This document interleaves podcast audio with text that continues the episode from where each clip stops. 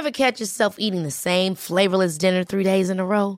Dreaming of something better? Well, HelloFresh is your guilt-free dream come true, baby. It's me, Kiki Palmer. Let's wake up those taste buds with hot, juicy pecan-crusted chicken or garlic butter shrimp scampi. Mm. Hello Fresh. Stop dreaming of all the delicious possibilities and dig in at HelloFresh.com. Let's get this dinner party started.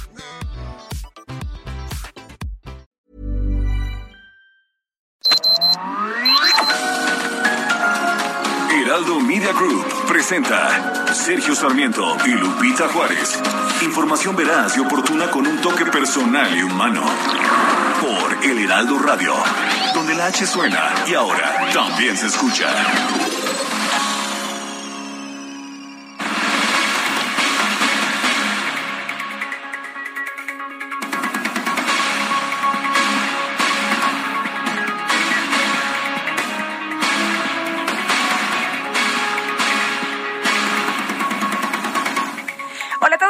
Saludarlos. Muy buenos días, ya es jueves, hoy es 26, 26 de mayo del 2022 y como siempre todo el equipo listo para llevarles lo que es noticia, lo que es importante esta mañana y bueno, importante por supuesto este galardón al Heraldo Radio. El Heraldo Radio fue galardonado con el reconocimiento antorcha de la Asociación Internacional de Radiodifusión por su relevante contribución comunicacional de servicio y de ayuda a la comunidad durante la emergencia creada por la pandemia de COVID-19. En el marco de la 48 Asamblea General de esta asociación realizada allá en Washington, el premio fue entregado a Adrián Laris, director del Heraldo Radio, por Eugenio Sosa Mendoza y José Luis Saca, presidente y vicepresidente de la organización internacional. Heraldo Radio es parte integral del Heraldo Media Group, que en apenas cinco años se convirtió en una de las plataformas de radiodifusión más importantes de México. Bueno, y le tengo información también relevante de lo que ha ocurrido en las últimas horas después de la masacre en una primaria allá en Texas. El embajador de los Estados Unidos en México, Ken Salazar, señaló que esta masacre que dejó como saldo 21 niños y maestros asesinados, entre ellos de origen mexicano, es un llamado para que se prohíban las armas de asalto en su país. Ruego porque los líderes en Estados Unidos tengan ahora el valor de prohibir las armas de asalto. Esto lo publicó en sus redes sociales el asalto, este tiroteo allá en la escuela Roth, en esta primaria de Texas, fue perpetrado, como usted sabe, por un joven de 18 años identificado como Salvador Ramos. Y bueno, de acuerdo con la información que tenemos hasta el momento, habría recibido de cumpleaños, de regalo, imagínese nada más, estas armas allá en los Estados Unidos. Pues eh, resulta accesible para quienes eh, son considerados ya mayores 18 años poder eh, pues comprar un arma. Y Ken Salazar calificó el hecho como atroz acto contra la humanidad. Rememoró otro evento similar hace 23 años, este que le decía yo ayer que ocurrió en 1999 de la preparatoria de Columbine allá en Colorado. Y le decía a usted que si tiene oportunidad de ver un documental que se llama justamente así Columbine, eh, es de Michael Moore, que, bueno, pues presenta, presenta cuál es la situación que se vive allá en Texas, la facilidad, o en Estados Unidos en general, la facilidad, cómo se compran las armas, pero también hace una comparación con Canadá. En Canadá también se puede acceder a armas de manera, eh, pues, fácil, sin embargo, la situación es totalmente distinta en materia de violencia. Y bueno, pues vamos a estar muy, muy atentos, por supuesto, de la información que siga surgiendo. Ayer se hablaba de la identificación que no ha sido tan sencilla, pues al usar este tipo de armas, la verdad es que difícil reconocer los cuerpos, así que pues muy, muy difícil situación. Ayer hubo misas, ayer hubo un memorial, ayer las personas eh, eh, pues eh, familiares de, quienes perdieron la vida se reunieron, amigos, en fin, estuvieron depositando veladoras, eh, fotografías, flores y estuvimos viendo poco a poco pues las caritas, los rostros de los niños que fueron asesinados. Por otra parte, ayer le adelantaba estas declaraciones que se dieron a conocer después de que se presentó un un audio más de Alejandro Moreno en la conferencia de prensa de la gobernadora de Campeche, Laida Sansores. Alejandro Moreno Cárdenas, el presidente nacional del Partido Revolucionario Institucional, de acuerdo con la información que se presentó en eh, esta conferencia mañanera de Laida Sansores, pues se da a conocer un audio en el que se escucha eh, en el que presuntamente el líder del PRI afirma que a los periodistas no hay que matarlos a balazos, sino hay que matarlos de hambre. Sin embargo, Moreno Cárdenas aseguró que estas grabaciones son un montaje de sus adversarios. Afirmó que siempre ha preferido la crítica en exceso a querer callar y acabar con la libertad de expresión, por lo que la defenderá siempre como un valor fundamental de la democracia y advirtió al gobierno federal y a Morena que no nos vamos a dejar, no nos vamos a callar, parte de lo que dijo Alejandro Moreno, que no es la primera vez, de acuerdo con artículo 19, que agrede a la prensa. Estaremos platicando precisamente en un momento más eh, sobre estos temas. Alejandro Moreno, el dirigente nacional del PRI, informó que ya presentó una denuncia ante la Fiscalía General de la República y la Auditoría Superior de la Federación contra Morena, Laida Sansores y el fiscal de Campeche, Renato Sales Heredia, por la difusión de presuntos audios suyos de los que acusó manipulación y fabricación de hechos. Por medio de Twitter, el eh, líder nacional del PRI mostró fotografías del acuse de la demanda que interpuso el pasado 11 de mayo ante la Auditoría Superior de la Federación, luego de cinco semanas de audios publicados por el gobierno y los que faltarán, además dijo, eh, los que faltarán inventaron complots, inventaron delitos y ahora los audios. Alejandro Moreno dijo que se hará un peritaje independiente de los audios que la gobernadora de Campeche, Laida Sansores, ha difundido los martes en el programa llamado El Martes del Jaguar. Estos audios que señaló están manipulados. También, también, em, pues eh, acusó al fiscal del estado Renato Sales de haber robado un sistema de espionaje de más de 800 millones de pesos, con el cual mencionó obtuvieron y manipularon todos los audios exhibidos por Laida Sansores. En otras informaciones, el Comité Nacional para la Vigilancia Epidemiológica emitió un aviso para los hospitales de los tres niveles de atención en el país con el propósito de detectar casos de viruela del mono. En este documento, que está fechado el martes 24, se explica que hasta ese día no se había registrado ningún caso de contagio en México. No obstante, se precisa que el protocolo a seguir ante la identificación de algún contagio incluye la inmediata notificación a la Secretaría de Salud Federal. Como atención a pacientes, se recomienda que sean hidratados y apliquen tratamientos para minorar los síntomas, así como control térmico y evitar que el paciente manipule sus lesiones. Y para el personal de salud se indica que en caso de estar en contacto con algún contagiado, debe estar atento a la aparición de síntomas 21 días después de la exposición. Así que bueno, pues ya se están tomando acciones aquí en México. Ya son en este momento las 7 de la mañana con 7 minutos. Las destacadas del Heraldo de México. Y ya está con nosotros aquí en la cabina Itzel González. Itzel, ¿qué tal? Muy buenos días. Muy buenos días, Lupita, queridos, queridas Destacalovers. 26 de mayo del 2022, jueves. A un pasito, a un brinquito ahora sí del fin de semana. Tenemos Me lo estás prometiendo desde el martes. Desde el lunes, Lupita. desde el lunes venimos cantando nosotros el fin de semana.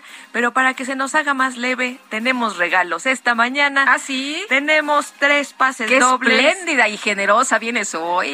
Por supuesto, para la Orquesta Sinfónica Nacional en el Palacio de Bellas Artes el viernes 27 a las 8 de la noche. Mándenos un WhatsApp 55 20 10 96 47. Mándenos su nombre completo y le respondemos si usted ya se ganó esos boletos para el próximo viernes para escuchar a la Orquesta Sinfónica Nacional en el Palacio de Bellas Artes. Y después de estos regalos hay que trabajar, así que comenzamos con las destacadas del Heraldo de México.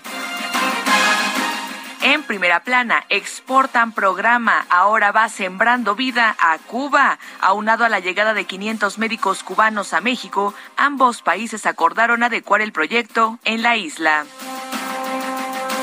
país. Informe de la Secretaría de Seguridad y Protección Ciudadana. Feminicidios van a la baja. Disminuyeron 26.8% en abril de 2022 en comparación con el máximo histórico de este delito. Ciudad de México Turismo sube 172% de rama económica. La diseminación monetaria en el primer bimestre del año fue de 12.163 millones de pesos. Estados, fronteras sur, saturan viajes a Tijuana. En Tapachula, migrantes con visa del Instituto Nacional de Migración usan camiones de bajo costo para cruzar el país. Orbe por armas, 111 mueren diario en los Estados Unidos. Desde principio de año, al menos 17.196 personas han fallecido por balas. Fiscal propone armar a maestros. Meta, final Liga MX, duelo de músculo. Atlas y Pachuca representando a dos grupos importantes del fútbol mexicano se miden en el primer choque. Y finalmente, en mercados, mantiene la venta externa, sube 11% la exportación de petróleo. Pemex vendió al exterior 24 mil barriles diarios a un precio de 99.7 dólares. Lupita, amigos, hasta aquí las destacadas del Heraldo. Feliz jueves. Igualmente, Itzel, muchas gracias. Buenos días. Ya son las 7 con 10 minutos. Le ponemos al tanto con este resumen de noticias. El presidente de los Estados Unidos, Joe Biden, anunció que en los próximos días va a viajar a Uvalde, Texas, para reunirse con las familias afectadas por el tiroteo que dejó 19 niños muertos en una primaria. Bill and I will be traveling to Texas in the coming days to meet with the families and let them know we have a sense, just a sense of their pain, and hopefully bring some little comfort to the community in shock, in grief, and in trauma. As a nation, I think we all must be there for them, everyone. And uh, we must ask when, in God's name, will we do what needs to be done to, if not completely stop, fundamentally change the amount of the carnage that goes on in this country? To state the obvious, and Corey and a lot of other people here, I'm sick and tired. I'm just sick and tired Bueno, y el líder demócrata en el Senado de la Unión Americana, Chuck Schumer, lanzó un llamado a los legisladores republicanos para que aprueben controles de armas más estrictos en todo el país a fin de evitar masacres como la ocurrida en Texas. La Asociación Nacional del Rifle de los Estados Unidos señaló que el tiroteo en Texas fue perpetrado por un criminal solitario y trastornado. Sin embargo, el organismo se comprometió a trabajar para que las escuelas sean más seguras. Y la policía de Richardson en Texas confirmó la detención de un estudiante de preparatoria que tenía en su poder un rifle de asalto tipo AK-47. Este miércoles el presidente López Obrador recibió en Palacio Nacional al embajador de los Estados Unidos en México, Ken Salazar, para abordar el caso de la minera Calica, filial de la firma Vulcan Material Company. En una reunión con legisladoras de Nuevo México, Estados Unidos, la presidenta del Senado, Olga Sánchez Cordero, pidió discutir el tema de la interrupción legal del embarazo como un asunto social y de salud pública.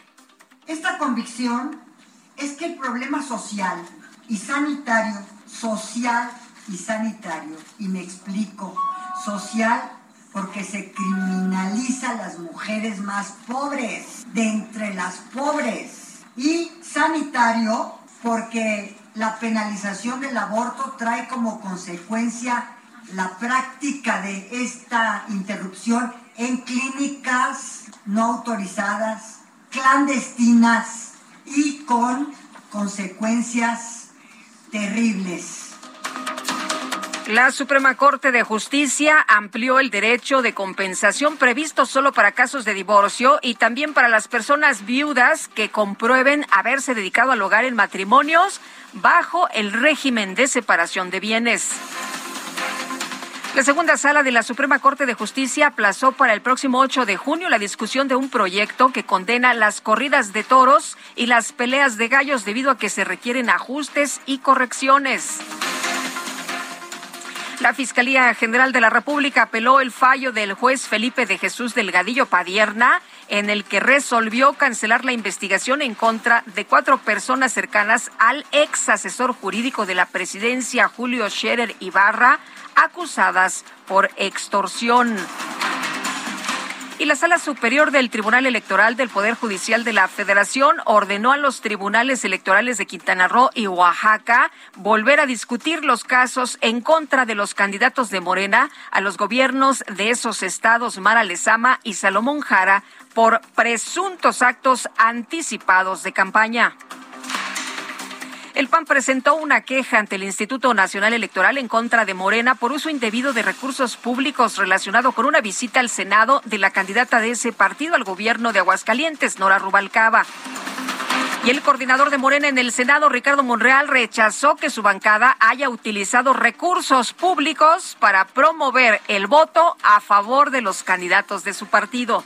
No hubo convocatoria pública solo se escuchó la denuncia contra un gobierno que está incurriendo en irregularidades, en donde hay persecución, detenciones arbitrarias, órdenes de aprehensión, como hay cualquier denuncia de mucha gente que acude al Senado no se destinó ningún recurso público. Pero se hizo en el Senado, senador. No le hace, Era no la, se la llamó, oficina de la, de la no Junta. importa, no Fue se llamó público. a promoción del voto, no se hizo ningún. Pero le gritaron gobernador. Bueno, pues ahí lo que responde el senador Ricardo Monreal a los señalamientos de los reporteros dicen que no, que no, eh, pues se utilizaron recursos públicos para promover el voto a favor de los candidatos de su partido, que no se llamó al voto y que no hubo ningún, ningún dinero de por medio. Bueno, la senadora de Morena, Citlali Hernández, pidió al Instituto Nacional Electoral que no permita que el gobernador de Tamaulipas, Francisco García Cabeza de Vaca, intervenga en el proceso electoral en ese estado. Por eso hacemos un llamado a la autoridad electoral y en específico a Ciro Murayama y a Lorenzo Córdoba.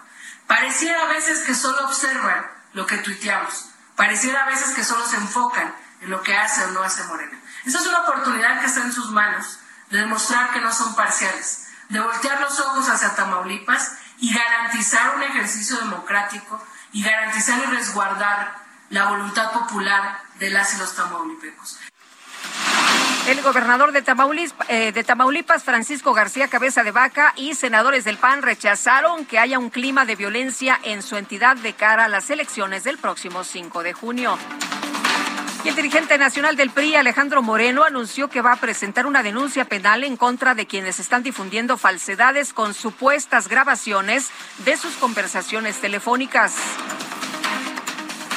El mecanismo de protección para personas defensoras de los derechos humanos y periodistas condenó los comentarios atribuidos al dirigente nacional del PRI, Alejandro Moreno, en el que, bueno, pues uno de estos audios, ¿no? En el que se escucha que dice al parecer este audio que él dice que bueno pues están alterados pero lo que se alcanza a escuchar es que pues eh, los los periodistas los periodistas no se deben matar a balazos se deben matar de hambre Elena Monzón, hermana de la activista feminista Cecilia Monzón, anunció que va a permanecer en México hasta que se haga justicia por el asesinato de su hermana.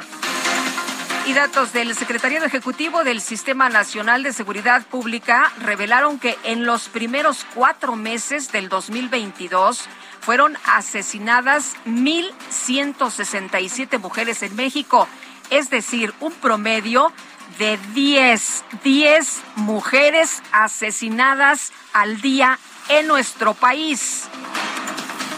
La Agencia de Protección Sanitaria de la Ciudad de México realizó un operativo en establecimientos comerciales dedicados a la venta y distribución de vapeadores en 10 alcaldías de la capital. La Dirección General de Epidemiología emitió un aviso a médicos sobre el protocolo a seguir cuando reciban algún caso sospechoso de viruela del mono. El director general del INSOE, Robledo, informó que más de 3.153 médicos especialistas se han registrado en la plataforma de la Jornada Nacional de Reclutamiento. En un una conferencia de prensa convocada por la organización Prisoners Defenders, distintos médicos cubanos que han sido enviados a trabajar a otros países denunciaron que el gobierno de la isla los ha tratado como esclavos. El mismo aeropuerto enseguida se identifica el, funcionario de la misión médica que se encarga de retirarnos el pasaporte y ahí nos convertimos en, en perfectos indocumentados y tienes que cumplir y tienes que adaptarte a, estar casi siempre de 11 a 12 meses sin ver a tus hijas. Ya con eso es suficiente para, para que el estrés realmente uno lo tenga que, que llevar bien, bien fuerte y no quebrarse.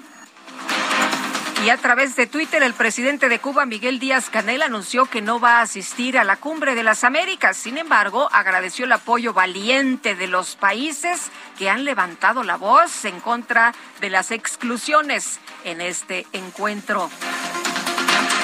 El Departamento de Justicia y la Comisión Federal de Comercio de los Estados Unidos alcanzaron un acuerdo con Twitter para el pago de una multa de 150 millones de dólares por falta de medidas para proteger los datos de sus usuarios. El gobierno de Venezuela exigió que Noruega deje de servir como facilitador del diálogo con la oposición en México para acceder a retomar las mesas de discusión.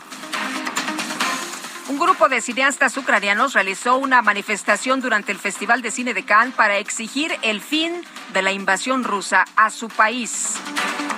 Y en la información de los deportes, la Roma de Italia se proclamó campeona de la primera edición de la conferencia de la Conference League de la UEFA al imponerse 1-0 sobre el Feyenoord de Países Bajos.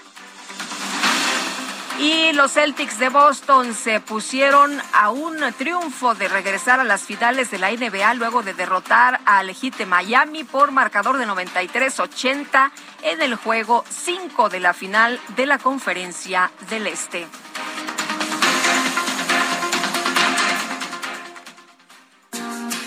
Amor mío, si estoy debajo del vaivén de tus piernas hundido en un vaivén de caderas.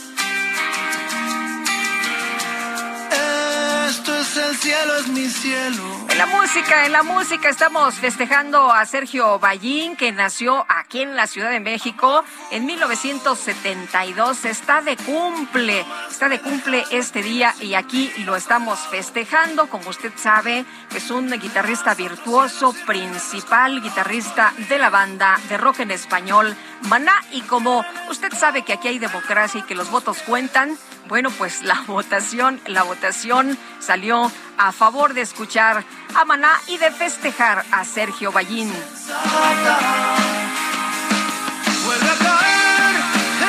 Esto se llama Labios Compartidos y vámonos, vámonos con Alan Rodríguez que anda por allá en Eje Central. ¿Qué sucede a esta hora de la mañana? Alan, muy buenos días.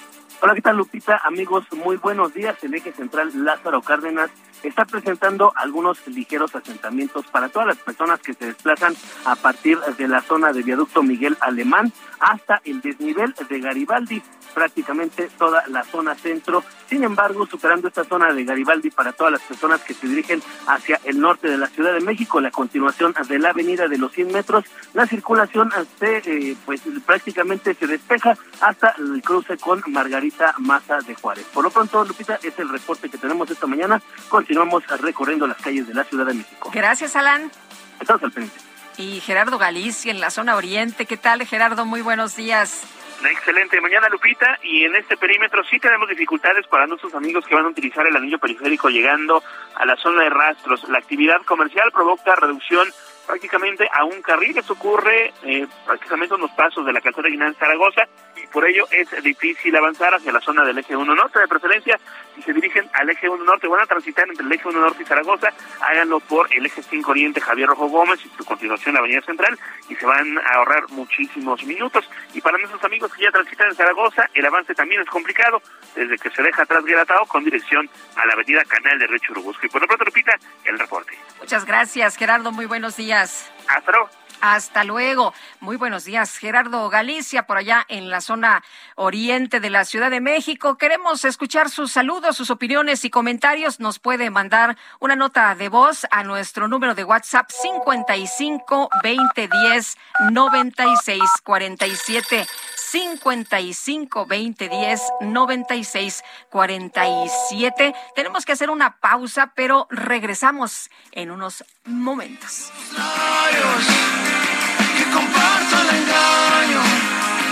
Comparto mis días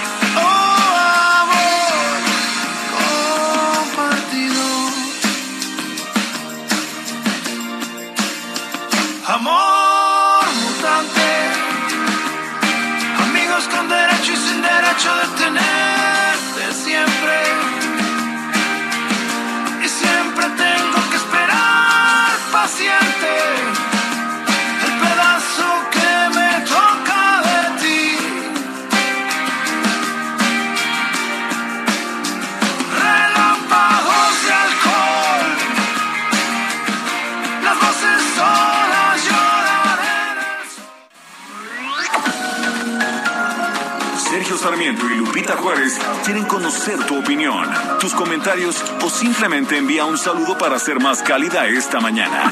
Envía tus mensajes al WhatsApp 5520 109647.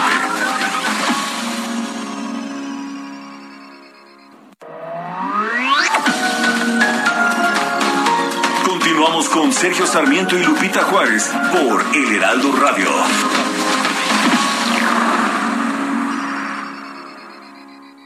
Viaja, vive, disfruta. Viaja con hasta 40% de descuento en Aeroméxico. Vive más vacaciones al acumular puntos Premier con hoteles en línea, Hertz o Uber. Y disfruta hasta séptuples puntos Premier por tus compras en línea, Gandhi, Gaia, Luna y más. En el Hot Sale de Club Premier encuentras todo para volver a disfrutar cada experiencia. Rayando el sol, rayando por Esta pena me duele, me quema sin tu amor. No me has llamado, estoy desesperado.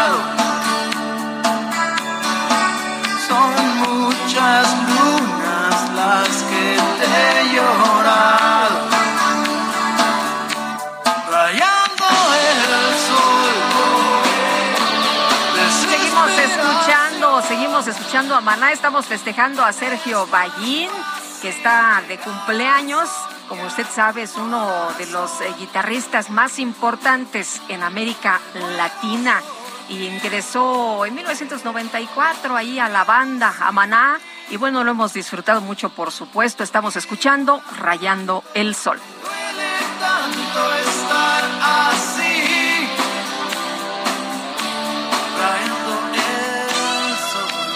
Y vámonos a los mensajes. Hola, Lupita, te mando muchos saludos y deseo que tengas excelente jueves, al igual que a todo el equipo y a Sergio. Saludos.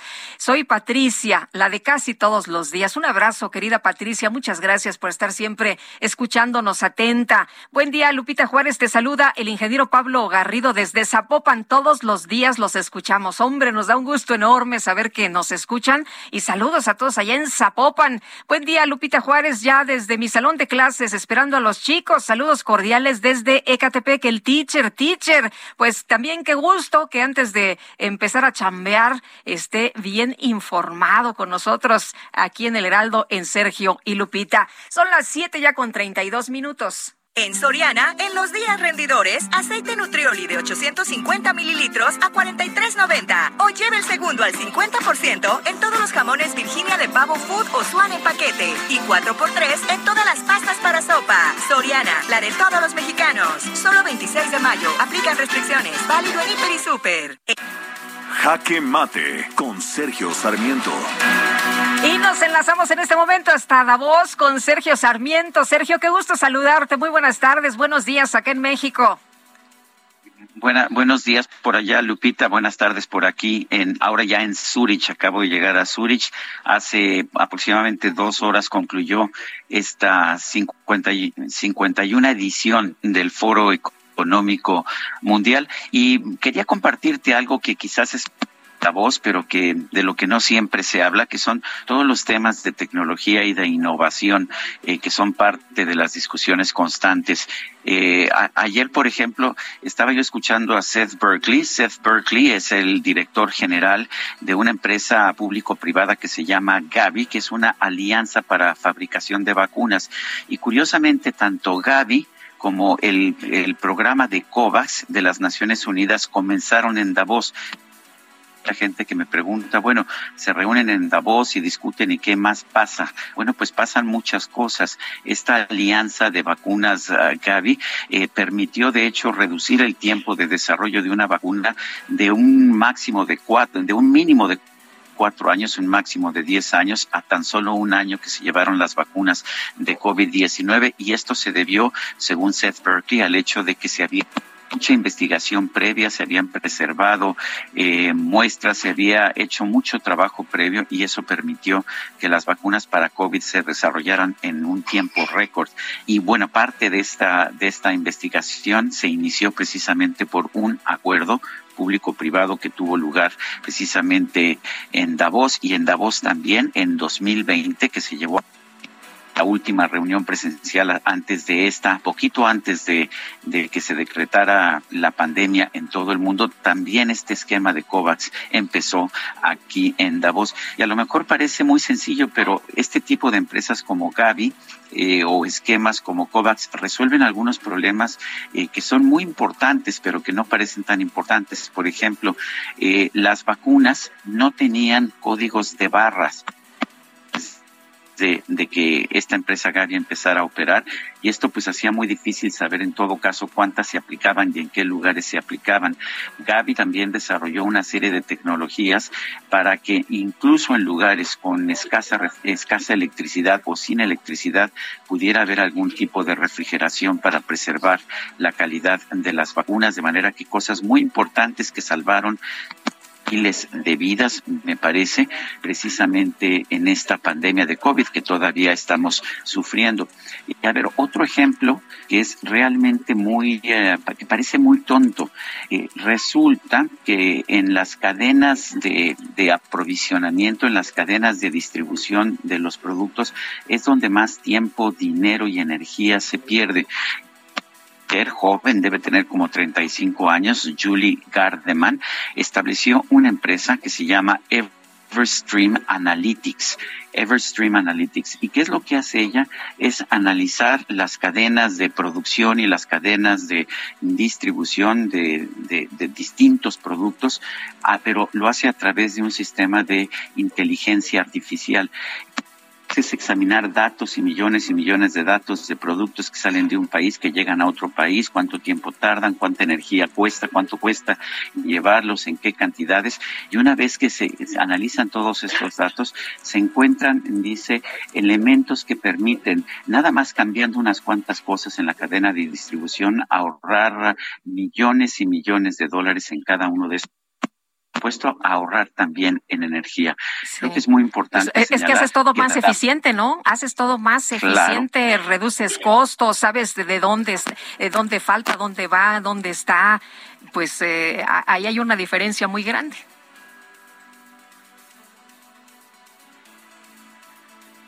Sergio. Bueno, tenemos por ahí una complicación en la comunicación. Vamos a tratar de, restablecer. ahí, ya te escuchamos, mi querido Sergio. Sí, muy bien. Sí, se me ha estado cortando la comunicación. Sí, pero te hemos estado escuchando bastante bien.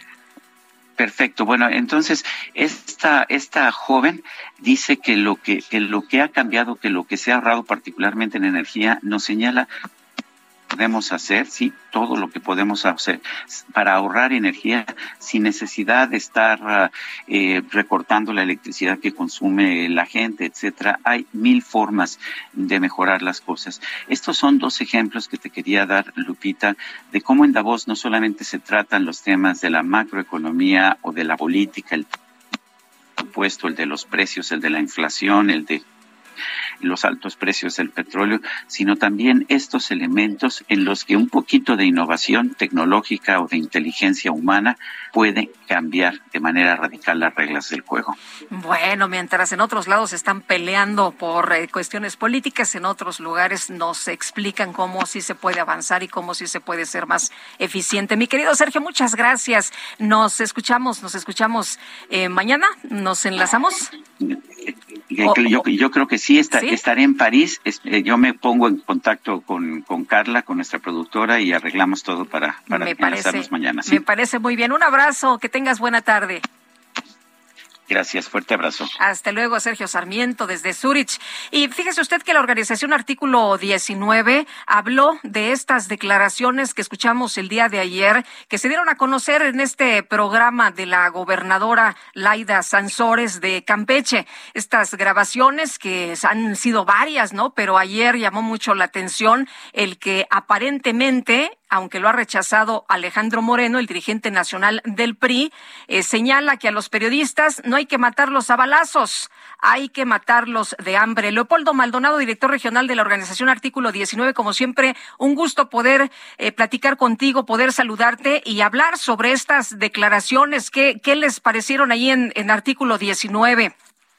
Hola Lupita, muchas gracias por el espacio. Pues lamentable y condenable por donde se le vea este tipo de, declaraciones son incompatibles con una sociedad que aspira a ser democrática, eh, declaraciones que por supuesto eh, tienen muchas aristas, ¿no? Para analizarse, pero la principal es la normalización de la violencia contra la prensa, ¿no? La utilización de la precariedad en la que viven muchos colegas periodistas en diversos, eh, a lo largo y ancho del país, diciendo no los mates a balazos, mátalos de hambre, ¿no? En un país donde se ha matado a balazos a eh, por lo menos 153 periodistas del 2000 a la fecha y donde se agrede a la prensa cada 14 horas según nuestros propios datos recabados en 2021. Eh, las declaraciones del dirigente nacional de un partido con la historia del PRI, que no es precisamente una historia muy compatible con la democracia, pues demuestra también lo que impera en una clase política profundamente intolerante a la crítica, ¿no?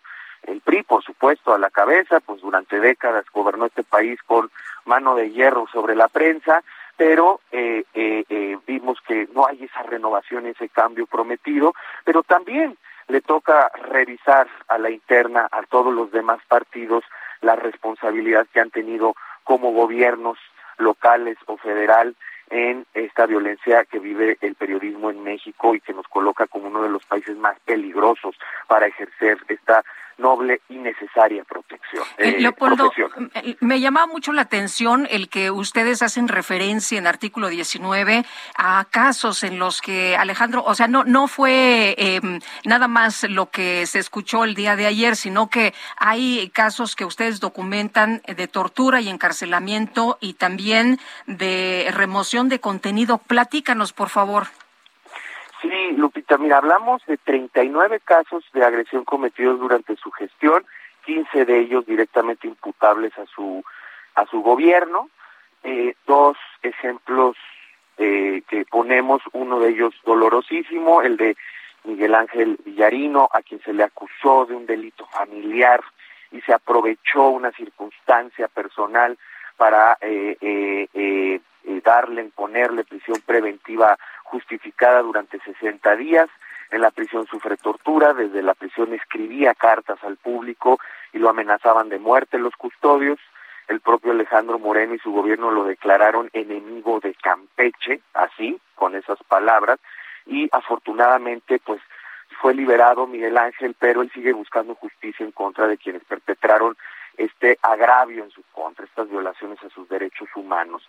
Y por otro lado, el de Página 66, un medio digital de, de Campeche, que eh, dio cuenta de eh, una empresa contratista que iba a poner cámaras de seguridad en diversas ciudades campechanas y que eh, esta empresa tenía observaciones por parte de la Auditoría Superior de la Federación, estaba involucrada en otros actos de corrupción e inmediatamente vieron por todas las formas posibles bajar esa página para que no se difundiera la información. Son dos ejemplos claros, dos botones de muestra del talante autoritario de este personaje político, pero también, repito, de una clase política que es profundamente intolerante a la crítica.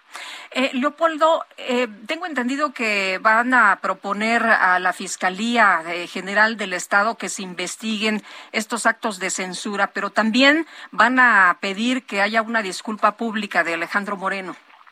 Así es, estamos pidiendo dos cosas, que esto no se quede en un show de por parte del gobierno actual del, de Campeche, estos audios ya es materia de otra discusión de dónde se han obtenido y cómo se han obtenido, creo que es necesario saberlo, pero al final del día, eh, si esto se va a quedar en un show mediático, no tiene sentido y hay una enorme irresponsabilidad política. Debería de dar pie a una investigación profunda, exhaustiva, profesional y seria en dos entidades, en la Fiscalía de Campeche y en la Secretaría de la Función Pública Estatal también, por las responsabilidades administrativas que hayan derivado del ejercicio del poder público durante la gestión de, eh, eh, de Moreno Cárdenas y de las agresiones a periodistas que tenemos documentadas. Y por otro lado, pues sí, eh, lo que necesitamos es que haya una disculpa pública por parte del presidente del PRI, por lo menos, entre otras acciones que tendrá que tomar su partido si quiere congraciarse con la gente, pero por lo menos esta disculpa pública, porque es inadmisible en una sociedad democrática este tipo de, afirmación. Bueno, y hablabas también de precariedad, ¿no? Y, nosotros eh, hemos visto que a pesar de los eh, bajos sueldos y de que los compañeros arriesgan la vida, pues tienen un compromiso social. Así es. A pesar de eso, a pesar de que hacen dobles o triples chambas, eh, que luego son utilizadas esas esos múltiples trabajos que tienen que llevar a cabo los compañeros cuando los agreden para descalificar su labor periodística, pero bueno, eh, así lo hacen. Es, en muchos lados es amor al arte, ¿no? Eh, y, y, y, así han perdido la vida, así han perdido la vida varios colegas. Eh, Moisés Sánchez en Medellín de Bravo, Veracruz, y un sinfín de ejemplos que podríamos poner, Roberto Toledo recientemente en Michoacán. Este, es, ese es el tema. ¿No? O sea, en estas condiciones de precariedad, donde incluso a veces les pagan 20 pesos por nota, ¿no? Entonces, pues se, se, se generan todavía mayores condiciones de inseguridad para la labor periodística. Pues Leopoldo, te agradezco como siempre que puedas platicar con nosotros. Muy buenos días. Muy buenos días, Lupita. Gracias a ustedes. Hasta luego, Leopoldo Maldonado, director regional de la organización Artículo 19. Son las 7 ya con 46 minutos. En tienda o en línea, lo más cool del hot sale está en Soriana. Elige por 15,990 pesos. Pantalla Sharp Smart TV 4K de 70 pulgadas, LG Smart TV 4K de 65 pulgadas o Samsung QLED de 60 pulgadas. Soriana, la de todos los mexicanos. A mayo 26, aplican restricciones, válido hiper y super. Senadores de oposición chocaron con Morena ya que han utilizado las instalaciones del Senado para actos de campaña con candidatos a gobernadores del partido. Eh, de acuerdo con la información que se tiene de, de, lo que puede hacerse o no, Misael Zavala, pues hay quienes dicen que esto no es posible que esto no debe ocurrir, pero bueno, pues los morenistas han defendido que sí se puede hacer, que no han utilizado recursos públicos y que no han hecho llamados al voto. Cuéntanos.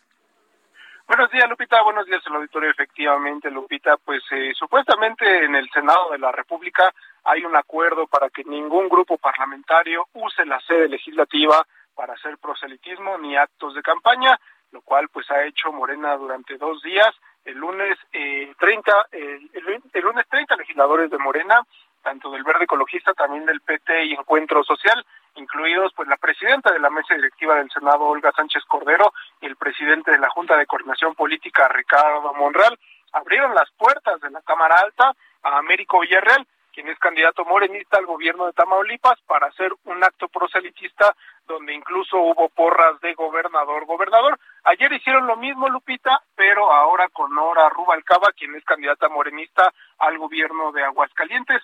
Y esto provocó, pues, que eh, se diera un choque en la sesión de la comisión permanente, donde, pues, la oposición acusó a Morena de estar usando, eh, pues, la sede de legislativa para actos de campaña, algo que supuestamente eh, la oposición, tanto el PAN, PRI, PRD como Movimiento Ciudadano han señalado que es ilegal y está prohibido. En este sentido, pues eh, la senadora del Grupo Plural, Nancy de la Sierra, afirmó que la Carta Magna, es decir, la Constitución y la ley electoral, prohíben expresamente que se use al Senado y sus recursos públicos para promover a sus candidatos con fines partidistas.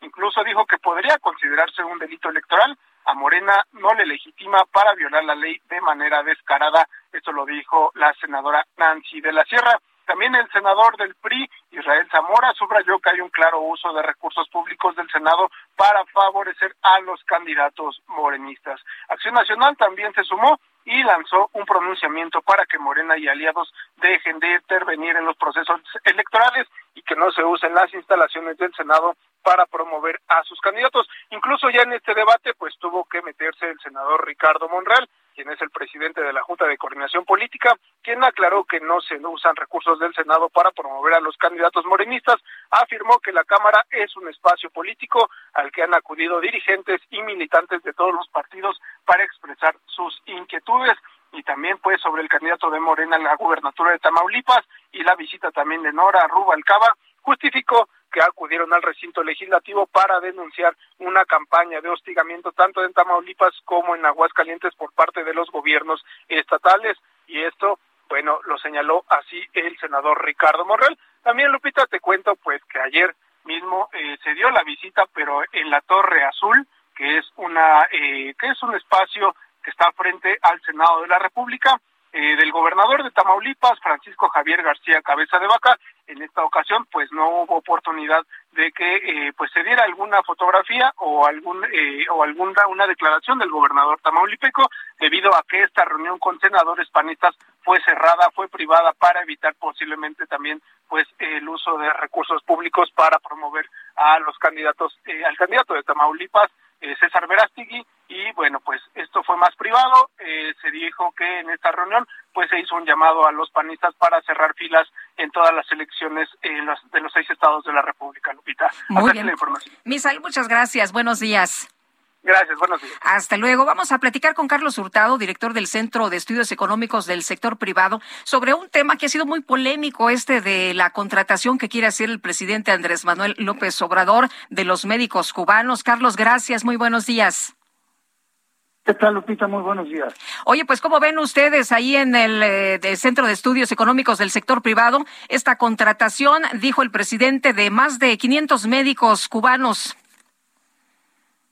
Bueno, mira, eh, nosotros vemos que esto se inscribe, eh, este problema, porque yo creo que sí lo es un problema, se inscribe dentro de un contexto en el cual el gobierno ha tenido una gestión de la salud totalmente deficiente digamos eh, normado más por ocurrencias y, prejuicios que por análisis, ¿no? Entonces, en el tema de salud, desde nuestro punto de vista, no, no somos expertos, déjame decirlo desde un principio, en salud, ni somos médicos, nada, pero eh, me refiero al centro, pero eh, hay un problema claramente en, el, en la parte laboral de salud. Hay, hay médicos que se están recibiendo todo el tiempo y que están buscando trabajo, ¿no? y el presidente acusa que no van estos médicos a los sectores rurales, a las partes más apartadas del país, y por eso va a contratar médicos cubanos, ¿no? Bueno, eh, y además especialistas. Entonces ahí hay varias contradicciones, ¿no? Una de ellas es, bueno, pues un médico es un profesionista, los médicos estudian muchísimo, todos lo sabemos. Ahí en el programa de ustedes han entrevistado a varios médicos que sí saben de esto y, de ahí he aprendido también además de otras fuentes. Y bueno, pues ellos merecen un sueldo y unas prestaciones y una permanencia en el empleo que es importante. ¿Para, para qué? Pues para su desarrollo profesional y familiar, etcétera, ¿no? Entonces es muy difícil que eso se tenga en lugares que son muy apartados, en donde, por cierto, no se necesitan especialistas, según dicen todos los profesionistas que saben de esto, sino que se necesitan más bien clínicas de primer nivel para atender eh, de manera más primaria a la población, ¿no? y así va ascendiendo las necesidades hacia clínicas de segundo, hospitales de tercer nivel. Entonces, esto de contratar especialistas para mandar al sector rural, bueno, pues es como medio contradictorio en sí mismo, ¿no? Por la parte médica. Y por otro lado, pues tratar de meter a médicos que tienen esta profesión y que buscan el desarrollo, etcétera, comentábamos, ahí pues con sueldos muy bajos en lugares que están muy apartados, sin certidumbre si su contrato es permanente o es solamente transitorio, eh, pues es muy difícil que sean atraídos por ello, ¿no? Entonces, cuando las, las eh, farmacias privadas empiezan a abrir estos eh, lugares para los médicos, pues obviamente en lugares más urbanos esto es más atractivo. Entonces tenemos un problema de sueldos, un problema de incentivos para ir a atender zonas alejadas, rurales, etcétera, problema de inseguridad, y todo esto hace que la profesión médica pues eh, eh, tenga un problema laboral más allá de los conocimientos médicos, que ahí no lo podría yo juzgar, ¿no? Sí. Y en vez de eh, agarrar al toro por los cuernos, de ese problema que además viene hace tiempo, pues el presidente dice vamos a contratar de manera totalmente oscura, ¿no? A 500 médicos cubanos para que vengan, ¿no? Ya especialistas que han hablado en el programa de ustedes, Lupita, pues nos han explicado que no se sabe exactamente si tienen las calificaciones, quién sabe de dónde vienen, hay quejas de varios de ellos, hay organizaciones internacionales que están acusando que esta forma de hacer las cosas, por cierto, usada también en Corea del Norte y en Cuba, eh, eh, viola los derechos humanos y se acerca a la esclavitud. Entonces a mí me parece que es un escándalo todo lo que está pasando aquí, ¿no?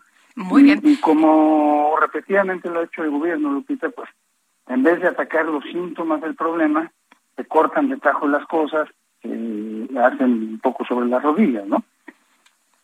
Muy bien, pues eh, Carlos, eh, aprecio mucho que hayas tomado nuestra llamada, que nos den su punto de vista. Entonces, lo que ustedes quieren en, en diez segunditos es que haya, que no haya eh, opacidad. Que no haya opacidad y que se arregle la fuente de los problemas. Muy bien. Sergio Sarmiento y Lupita Juárez quieren conocer tu opinión, tus comentarios o simplemente envía un saludo para ser más cálida esta mañana. Envía tus mensajes al WhatsApp 5520 109647.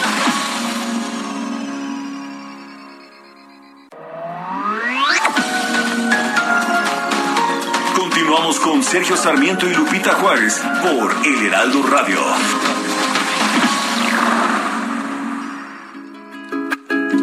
Oye,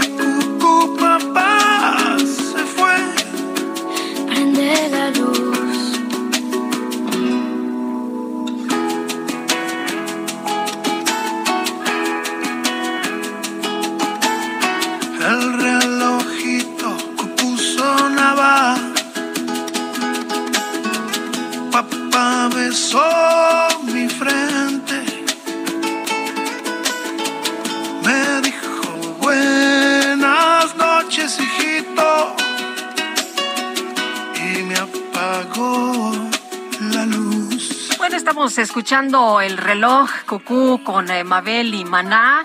Porque es cumpleaños de Sergio Ballín, a quien estamos felicitando, estamos homenajeando esta mañana, este virtuoso guitarrista de esta banda, una de las bandas de rock más influyentes a nivel mundial. Se fue.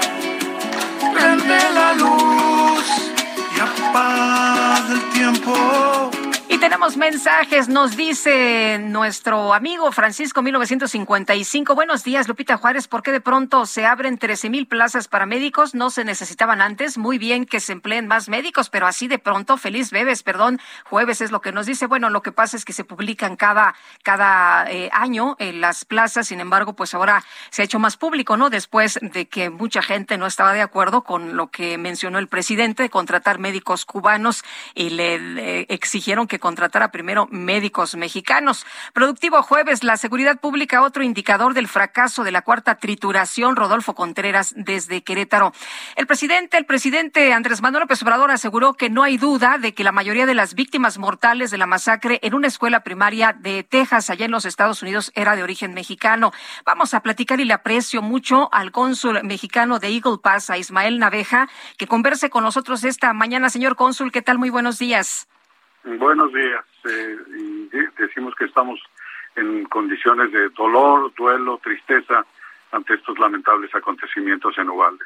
Eh, señor cónsul, terrible esto que ha ocurrido, el dolor, como usted dice, ayer tengo entendido que hubo un memorial, que hubo personas reunidas para despedir a estos, a estos eh, niñitos em, asesinados en su, eh, en su escuela. ¿Eran, ¿Eran de origen mexicano? ¿Hay información de, de estos niños ya? ¿Hay identificaciones? ¿qué, ¿Qué información se tiene hasta el momento?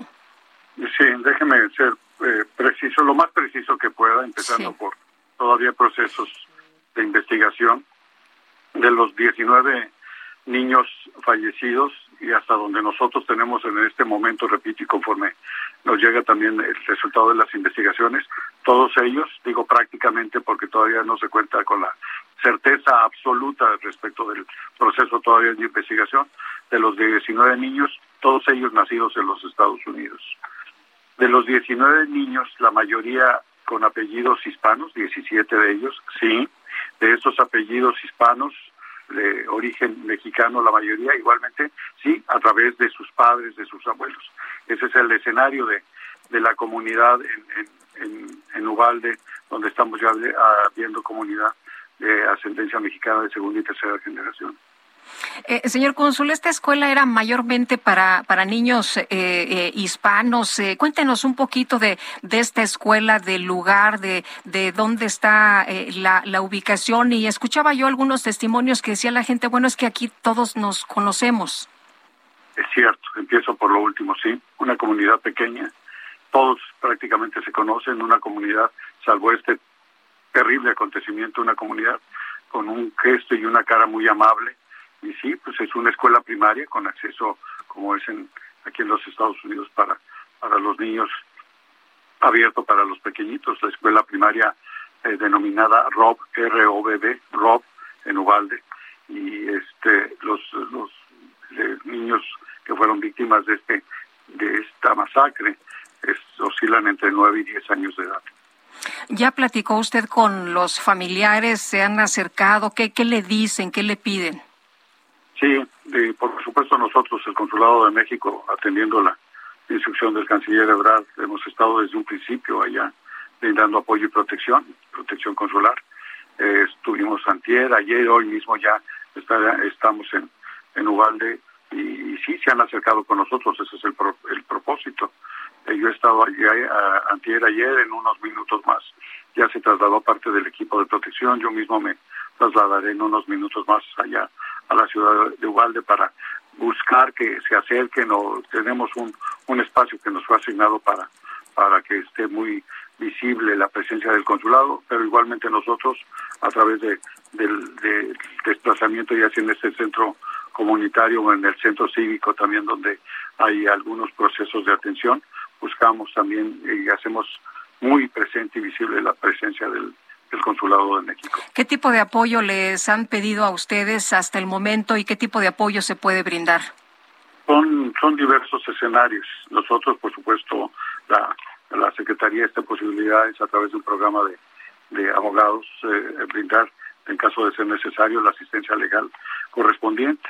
Nosotros mismos también, Consulado de México, somos un puente de comunicación entre la comunidad y las autoridades locales eh, autoridades locales. El día de ayer estábamos eh, en, el, en este centro comunitario teniendo como vecinos en un programa de, atención a, víctimas y compensación para compensación para víctimas de crimen. Ahí estaban eh, dando a conocer los apoyos, los apoyos que eventualmente pudiesen recibir en tanto que víctimas, víctimas de este crimen y en algunos casos también de una manera muy interesante en caso de ser necesario, nos decía una de las fiscales, una de las fiscales que llegó de del condado de, Hidalgo, Texas, para apoyar en este caso, eh, eh, tienen considerado también un, un, lo denominado alivio migratorio. ¿Qué quiere decir alivio migratorio en estas condiciones tan terribles?